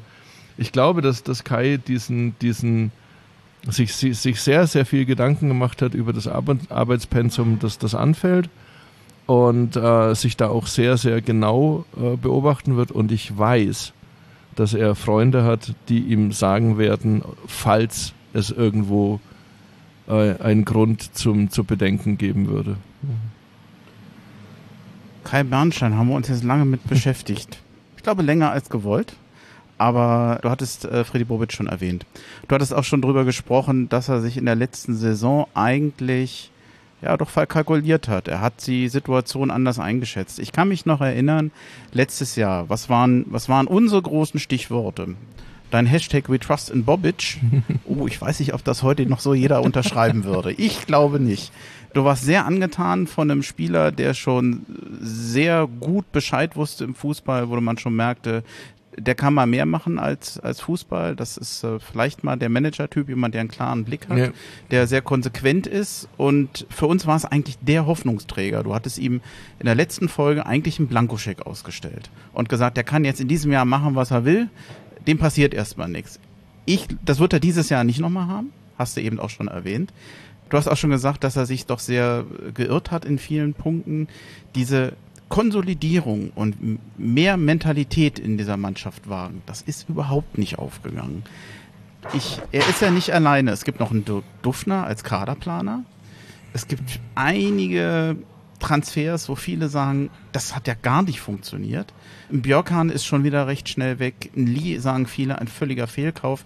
Also zumindest aus sportlicher Sicht. Es gibt keinen kein Kaderplaner, keinen Sportgeschäftsführer, der von zehn Spielern zehn Granaten holt. Das nicht. Wobei, um ehrlich zu sein, Respekt äh, nach Köpenick, was die aus dem Hut zaubern, Jahr für Jahr an Wandel, es ist beeindruckend. Also äh, vielleicht bei allem Neid bei dem einen oder anderen, aber das ist wirklich, die machen es wirklich vor, äh, Leute besser zu machen. Ich bin so ein bisschen ratlos. Wir haben uns jetzt gefreut über zwei Spiele, aber die letzte Saison ging so dermaßen daneben. Mir macht schon ein bisschen Angst. Du hast gesagt, er hat sich verkalkuliert. Kannst du noch mehr dazu sagen? Hatten wir wirklich eine, eine Saison letztes Jahr oder hatten wir eine Hinrunde, wo du, glaube mit 21 Punkten in den Winter gehst und äh, nach dem Trainerwechsel den ja, kaum jemand verstanden hat und der ja eigentlich nur aus aus, den, aus dem Clash der Persönlichkeiten Paul Dardai und ähm, Freddy Bobic heraus zu erklären ist, ähm, gehst du dann mit diesem 3 zu 2 Sieg über, über Dortmund in die Winterpause und ich glaube, wenn, wenn ich mich richtig erinnere, mit 21 Punkten. Also eigentlich safe, wenn, wenn, wenn, wenn du sagst, na, also wenn du nicht Hertha BSC bist, bist du mit 21 Punkten eigentlich safe. No? Und dann zerlegt sich diese, diese Saison ähm, unter von Korkut komplett innerhalb der nächsten, äh, weiß ich nicht, sieben, acht, neun Spiele. Und du hast ja richtig gemerkt, dass, dass Freddy sich da nicht lösen konnte und die Entscheidung äh, ganz klar erst zu spät getroffen hat, nochmal noch mal korrigierend einzugreifen. Ne? Die meisten kritisieren, dass er ihn überhaupt geholt hat. Ja, wie gesagt, ich glaube, aus den ersten vier Spielen waren sechs Punkte, wenn ich, wenn ich mich nicht, nee, also bitte jetzt nicht. Wir sind äh, alle glücklich und überrascht in die Winterpause genau, gegangen genau, und das, das, war im Nachhinein der Fehler, unfassbar der trügerisch. Der, der, der Riesenfehler.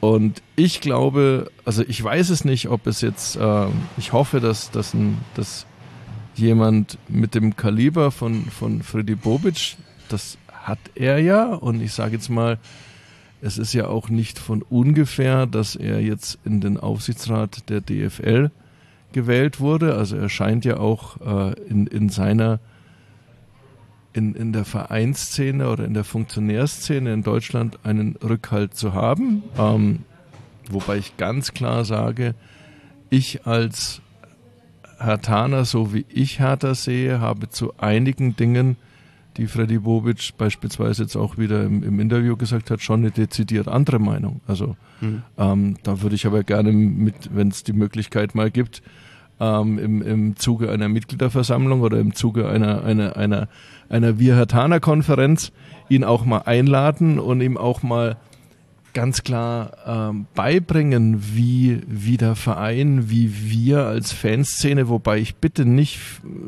ähm, jetzt den Fehler machen möchte, für die ganze Fanszene zu sprechen, weil ich weiß, dass es bei 40.000, 42.000 Mitglieder äh, gibt garantiert auch Tausende, die Investorenfußball oder Scheichfußball oder Oligarchenfußball einfach Knorke finden und die sagen, hey, wenn jetzt so ein so ein, so ein, so ein äh, Milliardär käme und würde unsere Hertha ähm, auf Platz zwei oder äh, sonst irgendwas, dann wäre ich, wär ich voll mit dabei.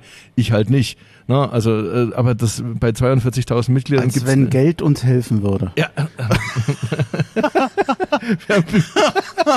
Der war grandios. Als ob wir nicht bewiesen hätten, dass das Geld keine Tore schießt. Ja. Nein. Grüße an den Dennis, er hatte damals auch gesagt, denn äh, Geld war nicht unser Problem, Geld hat gezeigt, wo unsere Probleme sind. Und ja. ich finde den Satz nach absolut, wie vor hervorragend. Absolut, ne? Aber nochmal, es, es ist ja nicht, nicht so, dass ich der, der, der, der, der einzige Verstreute und Verstörte war, der, der, der an Freddy glaubt und auch nach wie vor an, an seine Qualitäten glaube. Suazerda am Anfang hat fantastisch funktioniert. Ne?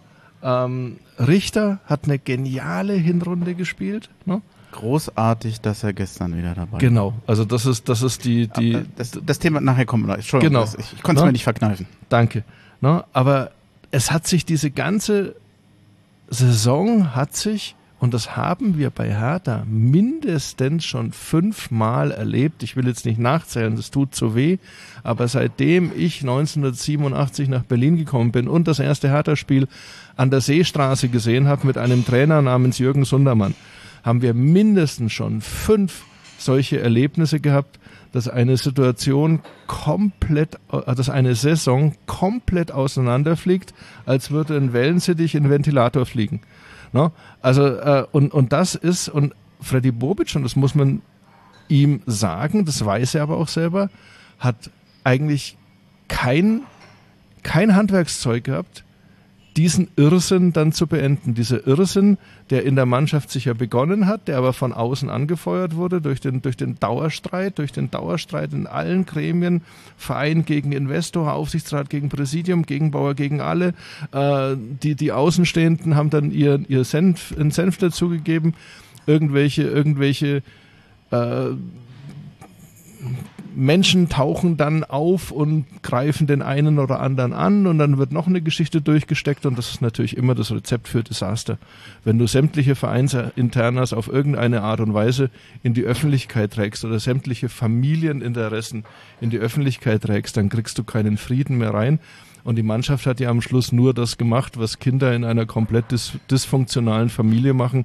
Sie haben nichts mehr richtig gemacht und haben das gemacht, was sie wollten und, und wären, wären beinahe wären beinahe sitzen geblieben. Du, triffst, du sprichst einen ganz wichtigen Punkt an, der mir immer nicht so ganz klar ist. Für mich ist Vereinsgremien und grundsätzlich das, was Bobic macht, ja, er muss über Vereinsgremien gehen. Aber die Entscheidung grundsätzlich, die trifft er eher. Die Kaderplanung, ja. die ist ja. bei ihm und Duffner. Das geht über die Gremien und mir war immer nicht so ganz klar, wenn ich, selbst wenn ich zerstrittene Gremien habe, die lehnen ja normalerweise diese Entscheidung nicht ab. Also die Kaderplanung, die bleibt ja bei ihm. Äh, wo ist jetzt eigentlich, wo knirscht es dann im Gebälk? Ist es die fehlende Geheimhaltung, die dann ein Problem ist, dass aus den Gremien was rauskommt, was nicht rauskommt und dem Verein schadet? Schlimmstenfalls äh, sind Spielerverpflichtungen zu früh bekannt und du kriegst sie nachher nicht. Also mir, mir ist dieses Zusammenspiel noch nicht so ganz klar. Also ich, äh, da, Verstehst du, was ich meine? Ich ja, weiß nicht, ob es gut formuliert habe. Aber von, von, von meiner Einschätzung äh, sage ich jetzt alles von dem, was mhm. du erwähntest. Also stell dir mal selber vor, in, in deiner Firma oder als ich noch, noch, noch nicht selbstständig war, äh, sondern fest angestellt, gibt's, äh, das ist die Streichliste des Vorstands. Mhm. Was hast du am nächsten Tag für eine Stimmung in der, in, in der Firma? Also diejenigen, die nicht auf der Streichliste stehen, die haben so ein, so ein ganz komisches Lächeln im Gesicht, wollen aber auch nicht zu offen ähm, triumphieren. Höchstens die, die halt sowieso Arschlöcher sind, die laufen dann, haha, mich hat's nicht. Ich kann ja nur eine ganz doofe Antwort geben. Wenn ich im Malerbetrieb wäre, würde ich eine Streichliste für völlig in Ordnung halten. Aber, oh, vergiss oh, oh. den. Oh. Der, der war ganz low. Nein. Und, und das, das ist doch diese, diese Sache, die wir bei, immer in diesen dysfunktionalen Spielzeiten erlebt haben, ähm, in den vier Trainerjahren oder in den, in den, in, in, in der Klinsmann-Zeit. Es gab immer irgendwo ein Papier, eine Liste, eine Aussage, ein weiß der Teufel was. Und es glaubt doch äh, wirklich, wenn, wenn, wenn da jemand von, von der Tribüne aus sagt, ja, der kriegt hier zwei Millionen oder eine Million, der soll sich um nichts kümmern, der soll einfach nur Fußball spielen. Sorry. Es sind Kinder, ähm, die auf dem Weg zum Mann sind. Es sind schweinereiche Kinder, ne, die aber teilweise auch eine, einen, äh, einen riesen Rucksack mit sich tragen, dass sie eben für eine ganze Familie äh, den Hoffnungsträger sind oder für eine ganze Posse äh, der, der Hoffnungsträger sind. Und dass, dass, diese, dass diese Spieler in der Kabine drüber diskutieren und dass die mitbekommen, was los ist und dass die mitbekommen, wenn es im ganzen Verein nicht stimmt und dass dann die Schlauen versuchen, diese Situation auszunutzen und wieder den äh, wieder wieder ihr, ihr ihre Schäfchen ins Trockene zu bringen und die anderen einfach nur sich abducken und wegducken und das haben wir doch in, in der Rückrunde erlebt. Die Mannschaft hat sich komplett weggeduckt und selbst unter Magath hatten wir kaum Spiele, die die irgendwie äh, kraftvoll waren, sondern wir haben uns gerade mal so in die Relegation gerobbt und haben dann ein einziges Spiel gehabt, auf das du wirklich stolz sein konntest, konntest nämlich die, das Rückspiel in, in, in Hamburg. Und da kann man ja wieder sagen, das sind ja die, die, beiden größten, Kai hat es ja oft und, und brutal so formuliert, die beiden größten Lachnummern des Fußballs aufeinander getroffen. Und wir haben zum Glück diesmal wirklich lachen können, weil wenn ich habe mir dieses Spiel dreimal angeschaut, komplett, weil es mich, weil es mich irgendwie solche Dinge bewegen mich dann tief in die Nacht und dann und dann schaust du den ganzen und wenn du die die Gesichter der Hamburger Spieler gemerkt hast, die waren lost, die waren, die sind zerbrochen an diesem an ihrer eigenen an, an ihrer eigenen Chance aufsteigen zu können und durch das Tor von, von Boyata war es noch, das schnelle, schnelle Tor, ja, hatten die Angst und, und, es hat sich plötzlich gedreht. Es hat sich plötzlich gedreht. Ne? Und äh, dass, dass Freddy Bobic dieses psychologische Abfahrtsrennen in, in den Untergang nur auf der allerletzten Kurve hat stemmen können. Ich glaube, das macht ihm selber extrem zu schaffen, weil eigentlich hält er sich und halt, halte ich auch ihn für einen so erfahrenen Macher, dass er hätte reinhauen können und mit der Qualität des Kaders den Klassenerhalt eben schon nach 34 Spieltagen hätte sichern müssen, so wie er es ja eigentlich auch prognostiziert habe. Ich hoffe jetzt mal, und man sieht ja, dass er auch eine, eine gewisse neue Lockerheit hat, dass er keinen Schaden genommen hat. Also äh, ich denke das jetzt im, im Sinne von Hertha BSC, dass er also die, die Qualitäten, die er hat, jetzt, jetzt äh, weiter investi investieren kann in den Kader. Mit den Neuzugängen, glaube ich, sind wir nach den, nach den ersten Eindrücken, äh, können wir leben, können wir besser leben, viel besser leben als mit den Winterneuzugängen beispielsweise. No? Dass er dabei unheimlich viele Spiele abgeben muss und vor allem die teuren ins Schaufenster stellt bis zum letzten Tag in der Hoffnung, dass noch einer, der sich für die Champions League oder für, für Europa League oder sonst irgendwas qualifiziert hat, dass der, dass der doch noch zuschlägt. Ähm, ist, ist, das, ist das normale Ding. Der Kader steht äh, Anfang September fest. Und ich glaube einfach, dass er auch weiß, auch, auch das ist jetzt ohne, ohne es überzubewerten, dass er dieses zweite Jahr nutzen muss, um die um die Schäden des ersten Jahres auch für sein Image, äh, auch für sein Image als Macher, als Kaderzusammensteller, als Ment Mentalitätsfinder, um die wieder auszugleichen, ist doch ganz klar. Sollten wir jetzt eine komplett wunderschöne, für mich Mittelfeldsaison zwischen den Plätzen 8 und 13 hinlegen, dann beginnt er im dritten Jahr richtig. Freddy kann das aber, da bin ich, bin ich nach wie vor überzeugt, weil ich glaube ja auch so einen, so einen, so einen, er ist, er ist schon so ein, so ein, so ein Leuch, also er steht für sich alleine, er hat da wenig Einflüsse von außen und er macht halt sein Ding aus Überzeugung.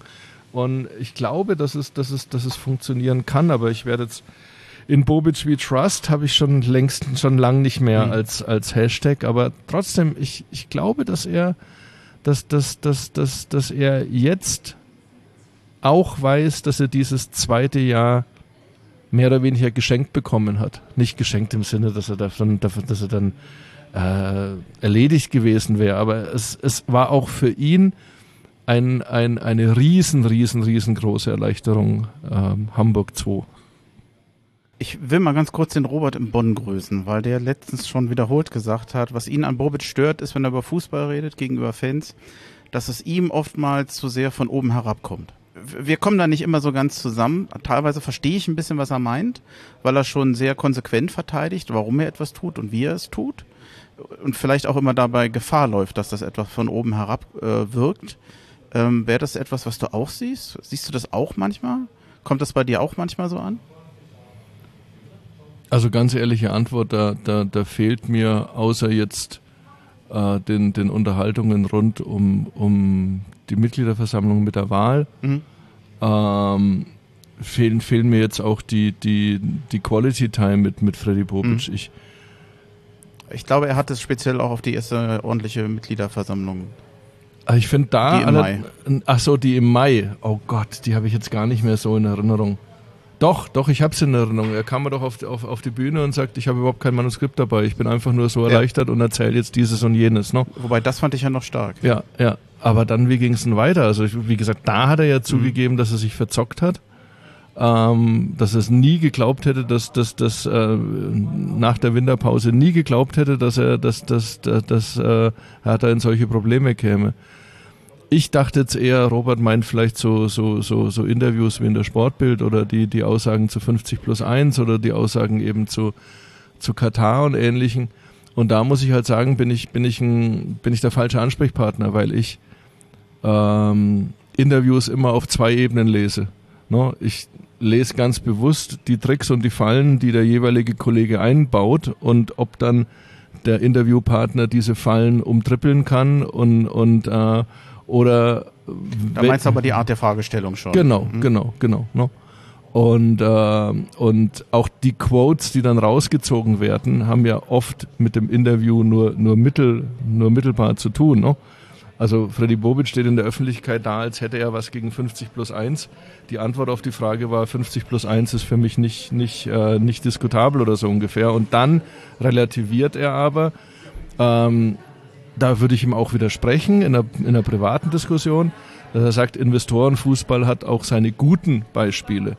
Und da hätte ich dann halt gerne von dem Journalisten äh, erwartet, dass er nachfragt, Herr Bobic, welche, Welche? denn? Welche denn? Bitte schön, sagen Sie noch mal welche. Mhm. Weil dann wird's nämlich, ähm, dann kommen wir nämlich aus diesem, äh, aus diesem, aus dieser, sage ich es bewusst so böse, aus dieser Doppelpass-Mentalität, Bayern und, und ranzige Brause über alles. Alle anderen äh, spielen schon gar keine Rolle. Selbst Dortmund muss, muss darum bitten, am Altar dieser beiden Sensationsvereine um, um, um ein bisschen Gehör zu finden, dann kommen wir da vielleicht raus und diskutieren mal wirklich über den Fußball. Wo gibt's denn die positiven Beispiele von Investorenfußball? Wo denn bitteschön? No? Es gibt auch massenhaft schlechte Beispiele von Nicht-Investorenfußball. Darüber äh, spreche ich auch gerne. Aber dass, dass, dass die Entwicklung ähm, der, der letzten zehn Jahre eigentlich nur denen dient, die mit Fußball ihr Geld verdienen und nicht den Fans dient, nicht dem Nachwuchs dient, nicht den Nationen dient, nicht der Gemeinschaft dient, schon gar nicht den, sag ich mal, der, der, der Gesamtwelt dient. Ich glaube, darüber würde ich gerne mal auch, auch mit den Mitgliedern bei einer, bei einer Mitgliederversammlung oder bei einer Vihatana-Konferenz würde ich mal gerne eine Podiumsdiskussion mit Freddy Bobic und mit anderen ähm, Vereinsmitgliedern führen. Gerne auch so, dass man, dass man vereinbart, wie es beispielsweise beim, beim, beim äh, Stadtmitbewerber gibt. Da gibt es ja Fanversammlungen, die äh, komplett außerhalb der Öffentlichkeit laufen, wo sich also die Fanszene auch verpflichtet, nicht nach, nichts nach außen zu tragen. Ich habe da mehrmals als, als Journalist dann auch unter diesem Kodex an solchen, solchen ähm, Fantreffs des ersten FC Union Berlin teilgenommen und habe da unheimlich viel mitgenommen aus solchen Dingen. Vielleicht können wir auch so ein Format mal, mal etablieren, dass wir sagen, 100 gegen Bobic. Nein, äh, vielleicht hat Freddy ja Bock drauf, einfach mal sich, sich mit, den, mit der aktiven Fanszene aus allen Richtungen ne, ähm, auseinanderzusetzen und zu sagen, wir reden hier mal wirklich mal Klartext, ohne dass es dann morgen irgendwo auf dem Forum, auf Facebook oder sonst irgendwas steht. Ne? Also das, das wäre halt, weil ich, weil ich glaube, dass, dass er da viele, viele Dinge formuliert, die für ihn in seiner Welt auch, auch richtig sind, mhm. wo er aber vielleicht in seinem Umfeld auch zu wenig Gegenrede hat. Das mhm. meine ich komplett neutral. Ne? Aber Gegenrede ist wichtig. Ne? Also gerade wenn man, wenn man über, über Gesellschaftsentwürfe, wenn man über, über, über, über Trends und, und ähnliches redet, in so einem wichtigen Punkt wie, wie Fußball, und das ist wichtig, weil, weil es ein riesengroßer Teil für viele Menschen ist, ein riesengroßer großer emotionaler Teil, dann ist Gegenrede wichtig. Und ich würde mich dem gerne mal stellen mit, mit äh, da gibt's viel bessere als mich äh, aus der aktiven Fanszene, mal, mal darüber offen zu diskutieren, auch, auch im Sinne von Hertha BSC darüber zu diskutieren. Wie ist denn die wirkliche Meinung in unserem Verein zu solchen Themen? Ich glaube, es gibt ja heute durchaus schon Fantreffen, aber ich muss aufpassen, dass ich mich, ich bin halt nicht vor Ort, ich kann das nicht sagen. Ich glaube, es gibt vergleichbare Veranstaltungen, ich weiß aber nicht, wer dabei ist, eben weil ich nicht dabei bin.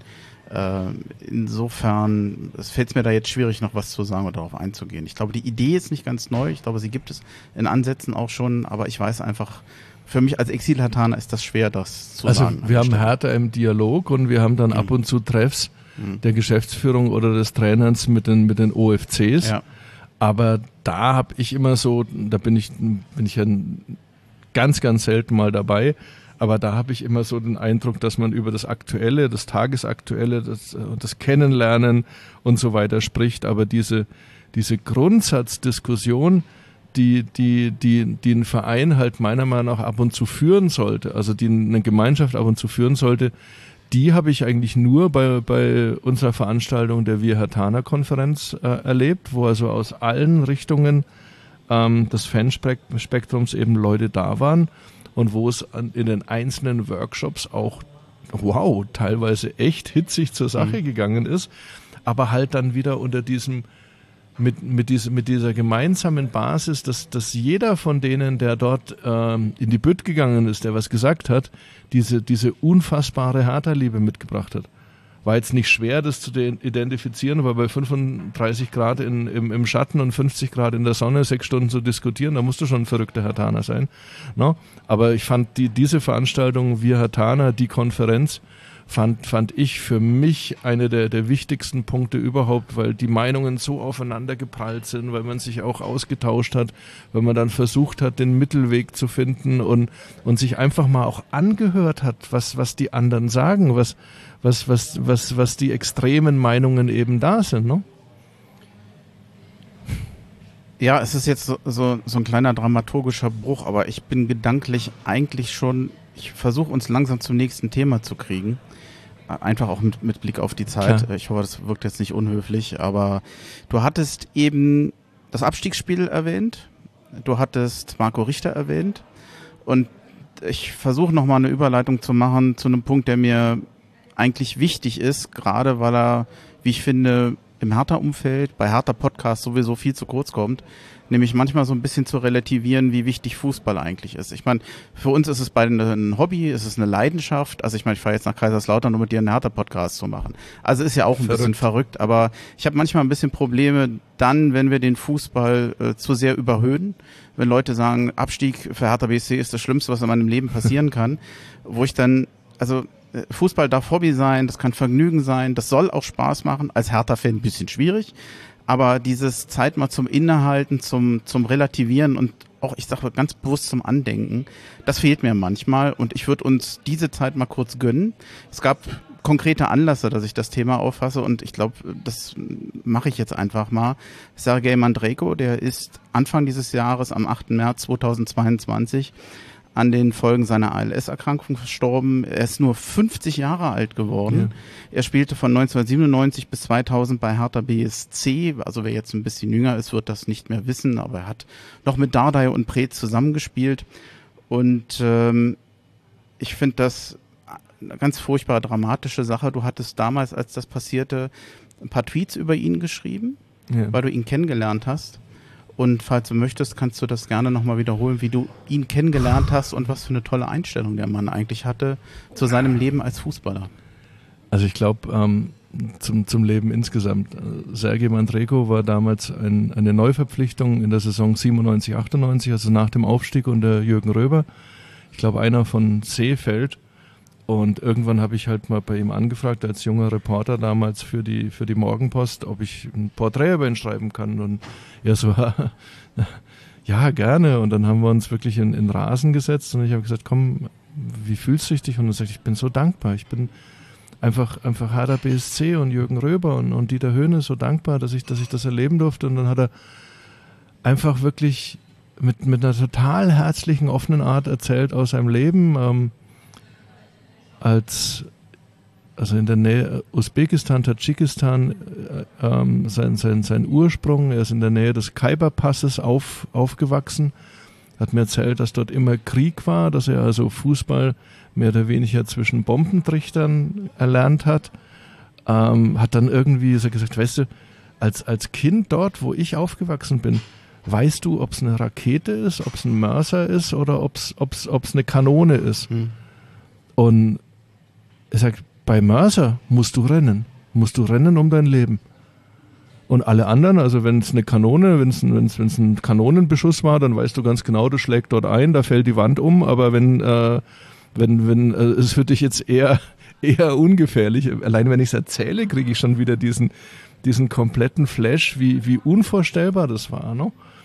Und ich habe dann noch diesen blöden Witz gemacht und habe ihm von der Sendung Wetten das erzählt und habe gesagt, er soll doch mal sich bei Wetten das bewerben, ähm, dass er, dass er sieben verschiedene ähm, Kriegsgeräte nach Mündungsfeuer unterscheiden kann. Gut, dass er es nicht gemacht hat. Und, und Sergei hat sich aber auf den Boden gewälzt Echt? vor Lachen. Okay.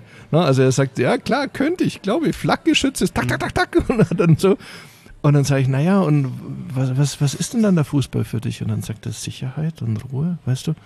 Das ist dann über die, der war ja Nationalspieler noch der UdSSR und ich dann glaube auch der Sowjetunion, also der, der ähm, also Sowjetunion und dann eben der USSR, also diese, mhm. diese Übergangs- oder G, GU oder wie es dann hieß. Und dann sagt er, weißt du, Fußball gibt mir Sicherheit, hatten wir österreichischer Staatsbürger und sagte dann, ähm, mit, mit meinem ersten Vertrag, ich habe meinen Eltern ein Haus gekauft in einer Gegend, in der es sicher ist. Mhm. Und ich sage, ja, wo denn? Und er sagt, in Dnepropetrovsk. Mhm. Und ich als, als wenn du sagst, eine Gegend, die sicher ist, denkst du nicht unbedingt an Dnepr. No? Und er war so mitten in dieser, in dieser, ich verdanke dem Fußball, dass ich für meine Familie sorgen kann, hat mir ein Foto von seiner Familie gezeigt, große Familie, großes Glück. No? Und, und ist dann hat sich irgendwann seine Töppen geschnappt und, und ist weggegangen. Und für mich war das halt so, als, als junger Reporter war das so ein Blick in es war ja damals am Anfang noch mit den, mit den, ich weiß nicht, wann das Bossmann-Urteil war, aber das muss, kann, kann nicht, kann nicht weit weg gewesen sein, was da eigentlich dann auch der Fußball für, für eine weltweite Wirkung hat, wie er Kulturen zusammenbringt und ich habe Sergei nie irgendwo vergessen, habe dann immer, immer, immer nachgeschaut, wo er gespielt hat. Ich glaube, er war zwei Jahre bei Hertha. Ähm, und zwei oder drei. zwei, drei, drei, also auch in der Champions League Saison noch. Ähm, ich weiß jetzt nicht, ob er Champions League Bei Wikipedia hat. stand jetzt 97 bis 2000, ob das jetzt zwei, zweieinhalb oder also äh, no. drei. Also und und ist ja dann nach, nach glaube ich nach. Ich kann es nicht auf den Monat runterbrechen. Ja. Und und das war halt für mich so so eine Sache, dass du dass du dass ich sehr dankbar bin, einen, einen Menschen wie wie Sergei Mandreko kennengelernt zu haben, der natürlich dann jedes Mal, wenn du zum Training bekommst, und die Geschichte hat ihm gefallen, die damals erschienen, erschienen ist in der Morgenpost, und dann kommt er her und erzählt was, und dann kam mal seine Frau am, am, am Trainingsgelände, und dann kann, hast du halt Smalltalk mit der Frau und hast halt so ein, so ein als, als Reporter, als Journalist eben ein, ein herzliches Verhältnis zu, zu einem Menschen, der dir Einblicke gibt in seine Welt und dadurch in eine Welt, die du dir überhaupt nicht als, als Mitteleuropäer überhaupt nicht vorstellen kannst. Der hat ne? seinen Beruf als Geschenk wahrgenommen, genau, als. Belohnung. Genau. Der war und ich, so dankbar. Also ich traue mich gar nicht zu fragen, wie viele Fußballer heute denken das so. Oder wie lang denken sie es so? Oder ab wann denken sie es wieder? Wenn ich, äh, es ist aber eine tolle Frage, Andi. Ich glaube, ein, ein Prinz ist jetzt wieder in dieser Phase, wo er für jedes einzelne Spiel, für jeden einzelnen Einsatz wieder dankbar ist. Und zwischendrin war es vielleicht nicht. Und wenn, wenn du die Möglichkeit hast, wenn du jetzt die Spieler so auflisten würdest, alle, alle, allesamt, dann glaube ich, würde halt auch, wie es halt ganz normal ist, jeder einzelne Mensch diese Frage anders beantworten. Ne? Sind, ich weiß es nicht. Ich glaube, ich glaube aber, du stößt damit ja auch so ein, so ein, so ein Ding an, dass wir ähm, bei, bei, bei Hertha BSC auch, auch ein großes Thema für, für den neuen Präsidenten, dass wir so eine, so eine Verabschiedungskultur, dass wir viel zu oft den Stab über jemanden brechen und einfach sagen, wir wollen mit dem und dem nichts mehr zu tun haben, der war böse zu uns oder wir, wir haben ihn weggejagt. Ich glaube, dass wir da dass wir da als Hertha BSC, dass wir in den Fanclubs, in der Szene, da schon viel weiter sind als der Verein insgesamt, mhm. nämlich auch diese, diese Menschlichkeit wieder, wieder, wieder nach, nach, nach außen zu bringen. Ich fand jetzt diesen, diesen Anfang beim Frankfurt-Spiel, dass Arne Friedrich, Benny Weber und die, die verabschiedet wurden und die Kassel, ähm, äh, Lena Kasselberger ver, verabschiedet worden sind, fand ich schon mal schon mal einen, einen super guten Anfang. Und ich hoffe, dass, dass, dass man auf, äh, also dass wir als Verein auf, auf dieser Ebene auch weitermachen ne? und dass wir grundsätzlich sagen, eben auch zu so einer Einstellung kommen oder für, zu so einer Einstellung, die für mich ehrlich gesagt schon selbstverständlich war, bevor ich glühender Fan war. Wer einmal bei Hertha gespielt hat, gehört zu meinem Stamm. Mhm. Also das ist. Wobei ich gehe ja hier drüber hinaus. Ne? Also ja. äh, dieses Innehalten, Gedenken, Relativieren, was ist wichtig im Leben. Ähm, du hattest eben Benjamin Bienert erwähnt, der ja auch sehr früh verstorben ist. Ähm, du hast selber Olaf Lindner persönlich gekannt, was, ja. äh, äh, kennengelernt, der ja auch bereits äh, schon, ich glaube, 2017 verstorben ja. ist an, an Krebs. Die, ich möchte nochmal erinnern an die Heike, Heike Stehboy klar. bei den Blue Dolphins, die ja auch viel zu früh verstorben ist. Und ähm, ganz, wie ich finde, besonders tragischer Fall auch wieder äh, beim Spiel gegen den HSV ist ja ein harter Fan ähm, zu Boden geschlagen worden. Er ist einen Mo Monat später an den Verletzungen verstorben. Auch nur 55 Jahre alt geworden. Tatverdächtige ist inzwischen gefasst worden. Ich weiß nicht, sollten wir uns auch mal ein bisschen Gedenken trauen? Union Berlin hatte mal zu Beginn eines Spiels Bilder hochgehalten von verstorbenen Fans. Das muss man nicht nachmachen. Sollte man sich ähnliches mal trauen, egal in welcher Art mal an die zu erinnern, das muss kein Spieler sein, das muss kein äh, in Anführungsstrichen bekannter Fan sein, das kann der eigene Vater sein, mit dem man früher mal zum Stadion gegangen ist, der ähm, einen da begleitet hat. Ähm, soll man sich sowas trauen? Ich meine, es ist ja auch ein bisschen was Trauriges. Also, ähm, wie versuche ich es wie versuche ich es aufzubinden? Mhm. Für mich persönlich sind sind die Beispiele, die du erwähnt hast, sind, sind extrem präsent. Ähm, wobei ich natürlich jetzt nicht von jedem Hertaner verlangen kann. Also wir beide können nicht, nicht verlangen, dass jemand Heike oder Olaf oder, oder, oder Benny oder sowas jetzt gekannt hat und, mhm. und ähm, meine Sozialisation mit Hertha ist ja, ist ja, ist ja wieder eine andere als jeder andere. Ich glaube aber ja, ähm, dass das ein Punkt ist, der im Hertha-Vereinsleben bisher zu wenig vorkam, mit dem wir, dem wir uns annähern müssen und eine vernünftige, eine vernünftige Art finden müssen, damit umzugehen. Bloß weil Union etwas gemacht hat, heißt ja weder, dass es gut oder dass es schlecht ist. In dem Fall. Ich finde, ich mag aber den ja, Gedanken, sich ja. damit zu beschäftigen. No? Darum geht's. Genau, mir. genau. In dem Fall glaube ich auch, äh, also es war ja die Aktion. Ein, einen würdigen Weg zu finden. Genau. Das ist, glaube ich, der Punkt. Da gibt es zwei Punkte beim, beim, beim ersten FC Union. Also in der Halbzeitpause hat, hat Christian Arbeit schon oft, also ich erinnere mich da an, an verschiedenste Dinge, schon immer auch Abschied genommen von, von verstorbenen Unionern. Das ist so, so ein, war lange Zeit, ich weiß nicht, war jetzt lang nicht mehr da, halt auch durch Corona, ähm, ist lange Zeit so ein Teil auch diese, dieser Halbzeit im, in, in der alten Försterei gewesen. Unioner zu begrüßen, Grüße auszurichten, ähm, ähm, sag ich mal, eine Hochzeitsgesellschaft zu begrüßen, dann aber auch den Cut zu machen und sich von einem, von einem verstorbenen Unioner oder einer verstorbenen Unionerin zu verabschieden. Die Aktion, die du in Erinnerung äh, weißt, fand ich extrem spektakulär und extrem gut. Die hieß ja endlich dabei mhm. und war, man konnte das Bild seines Vaters, seines Freundes, sein, seiner Freundin, seiner Frau, ähm, eines verstorbenen Unioners mit zum ersten Bundesligaspiel nehmen, also das erste Spiel nach dem mhm. Ähm, ich glaube, die gab es auch schon mal irgendwo auf der Insel, habe hab ich in Erinnerung, gab es eine ähnliche, eine ähnliche Aktion.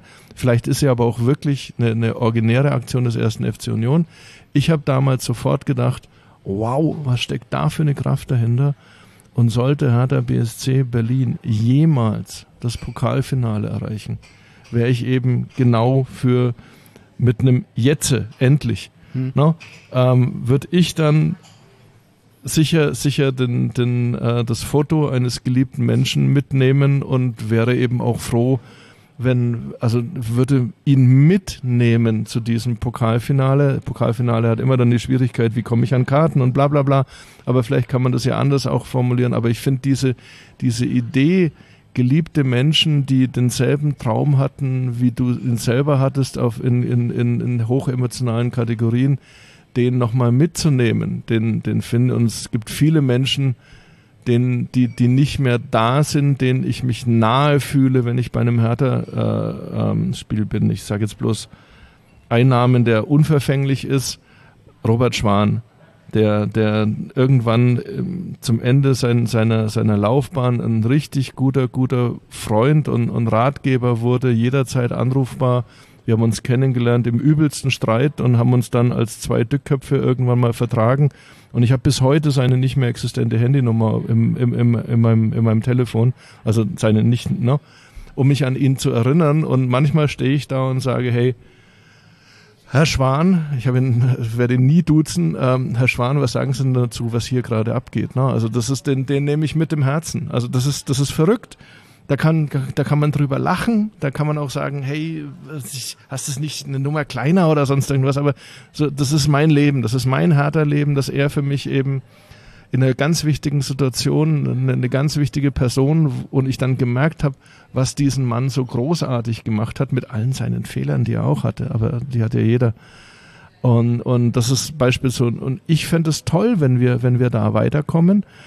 Und dazu eben nochmal noch mal dieser, dieser Blick. Dieses Präsidium ist jetzt auf zwei Jahre gewählt. No?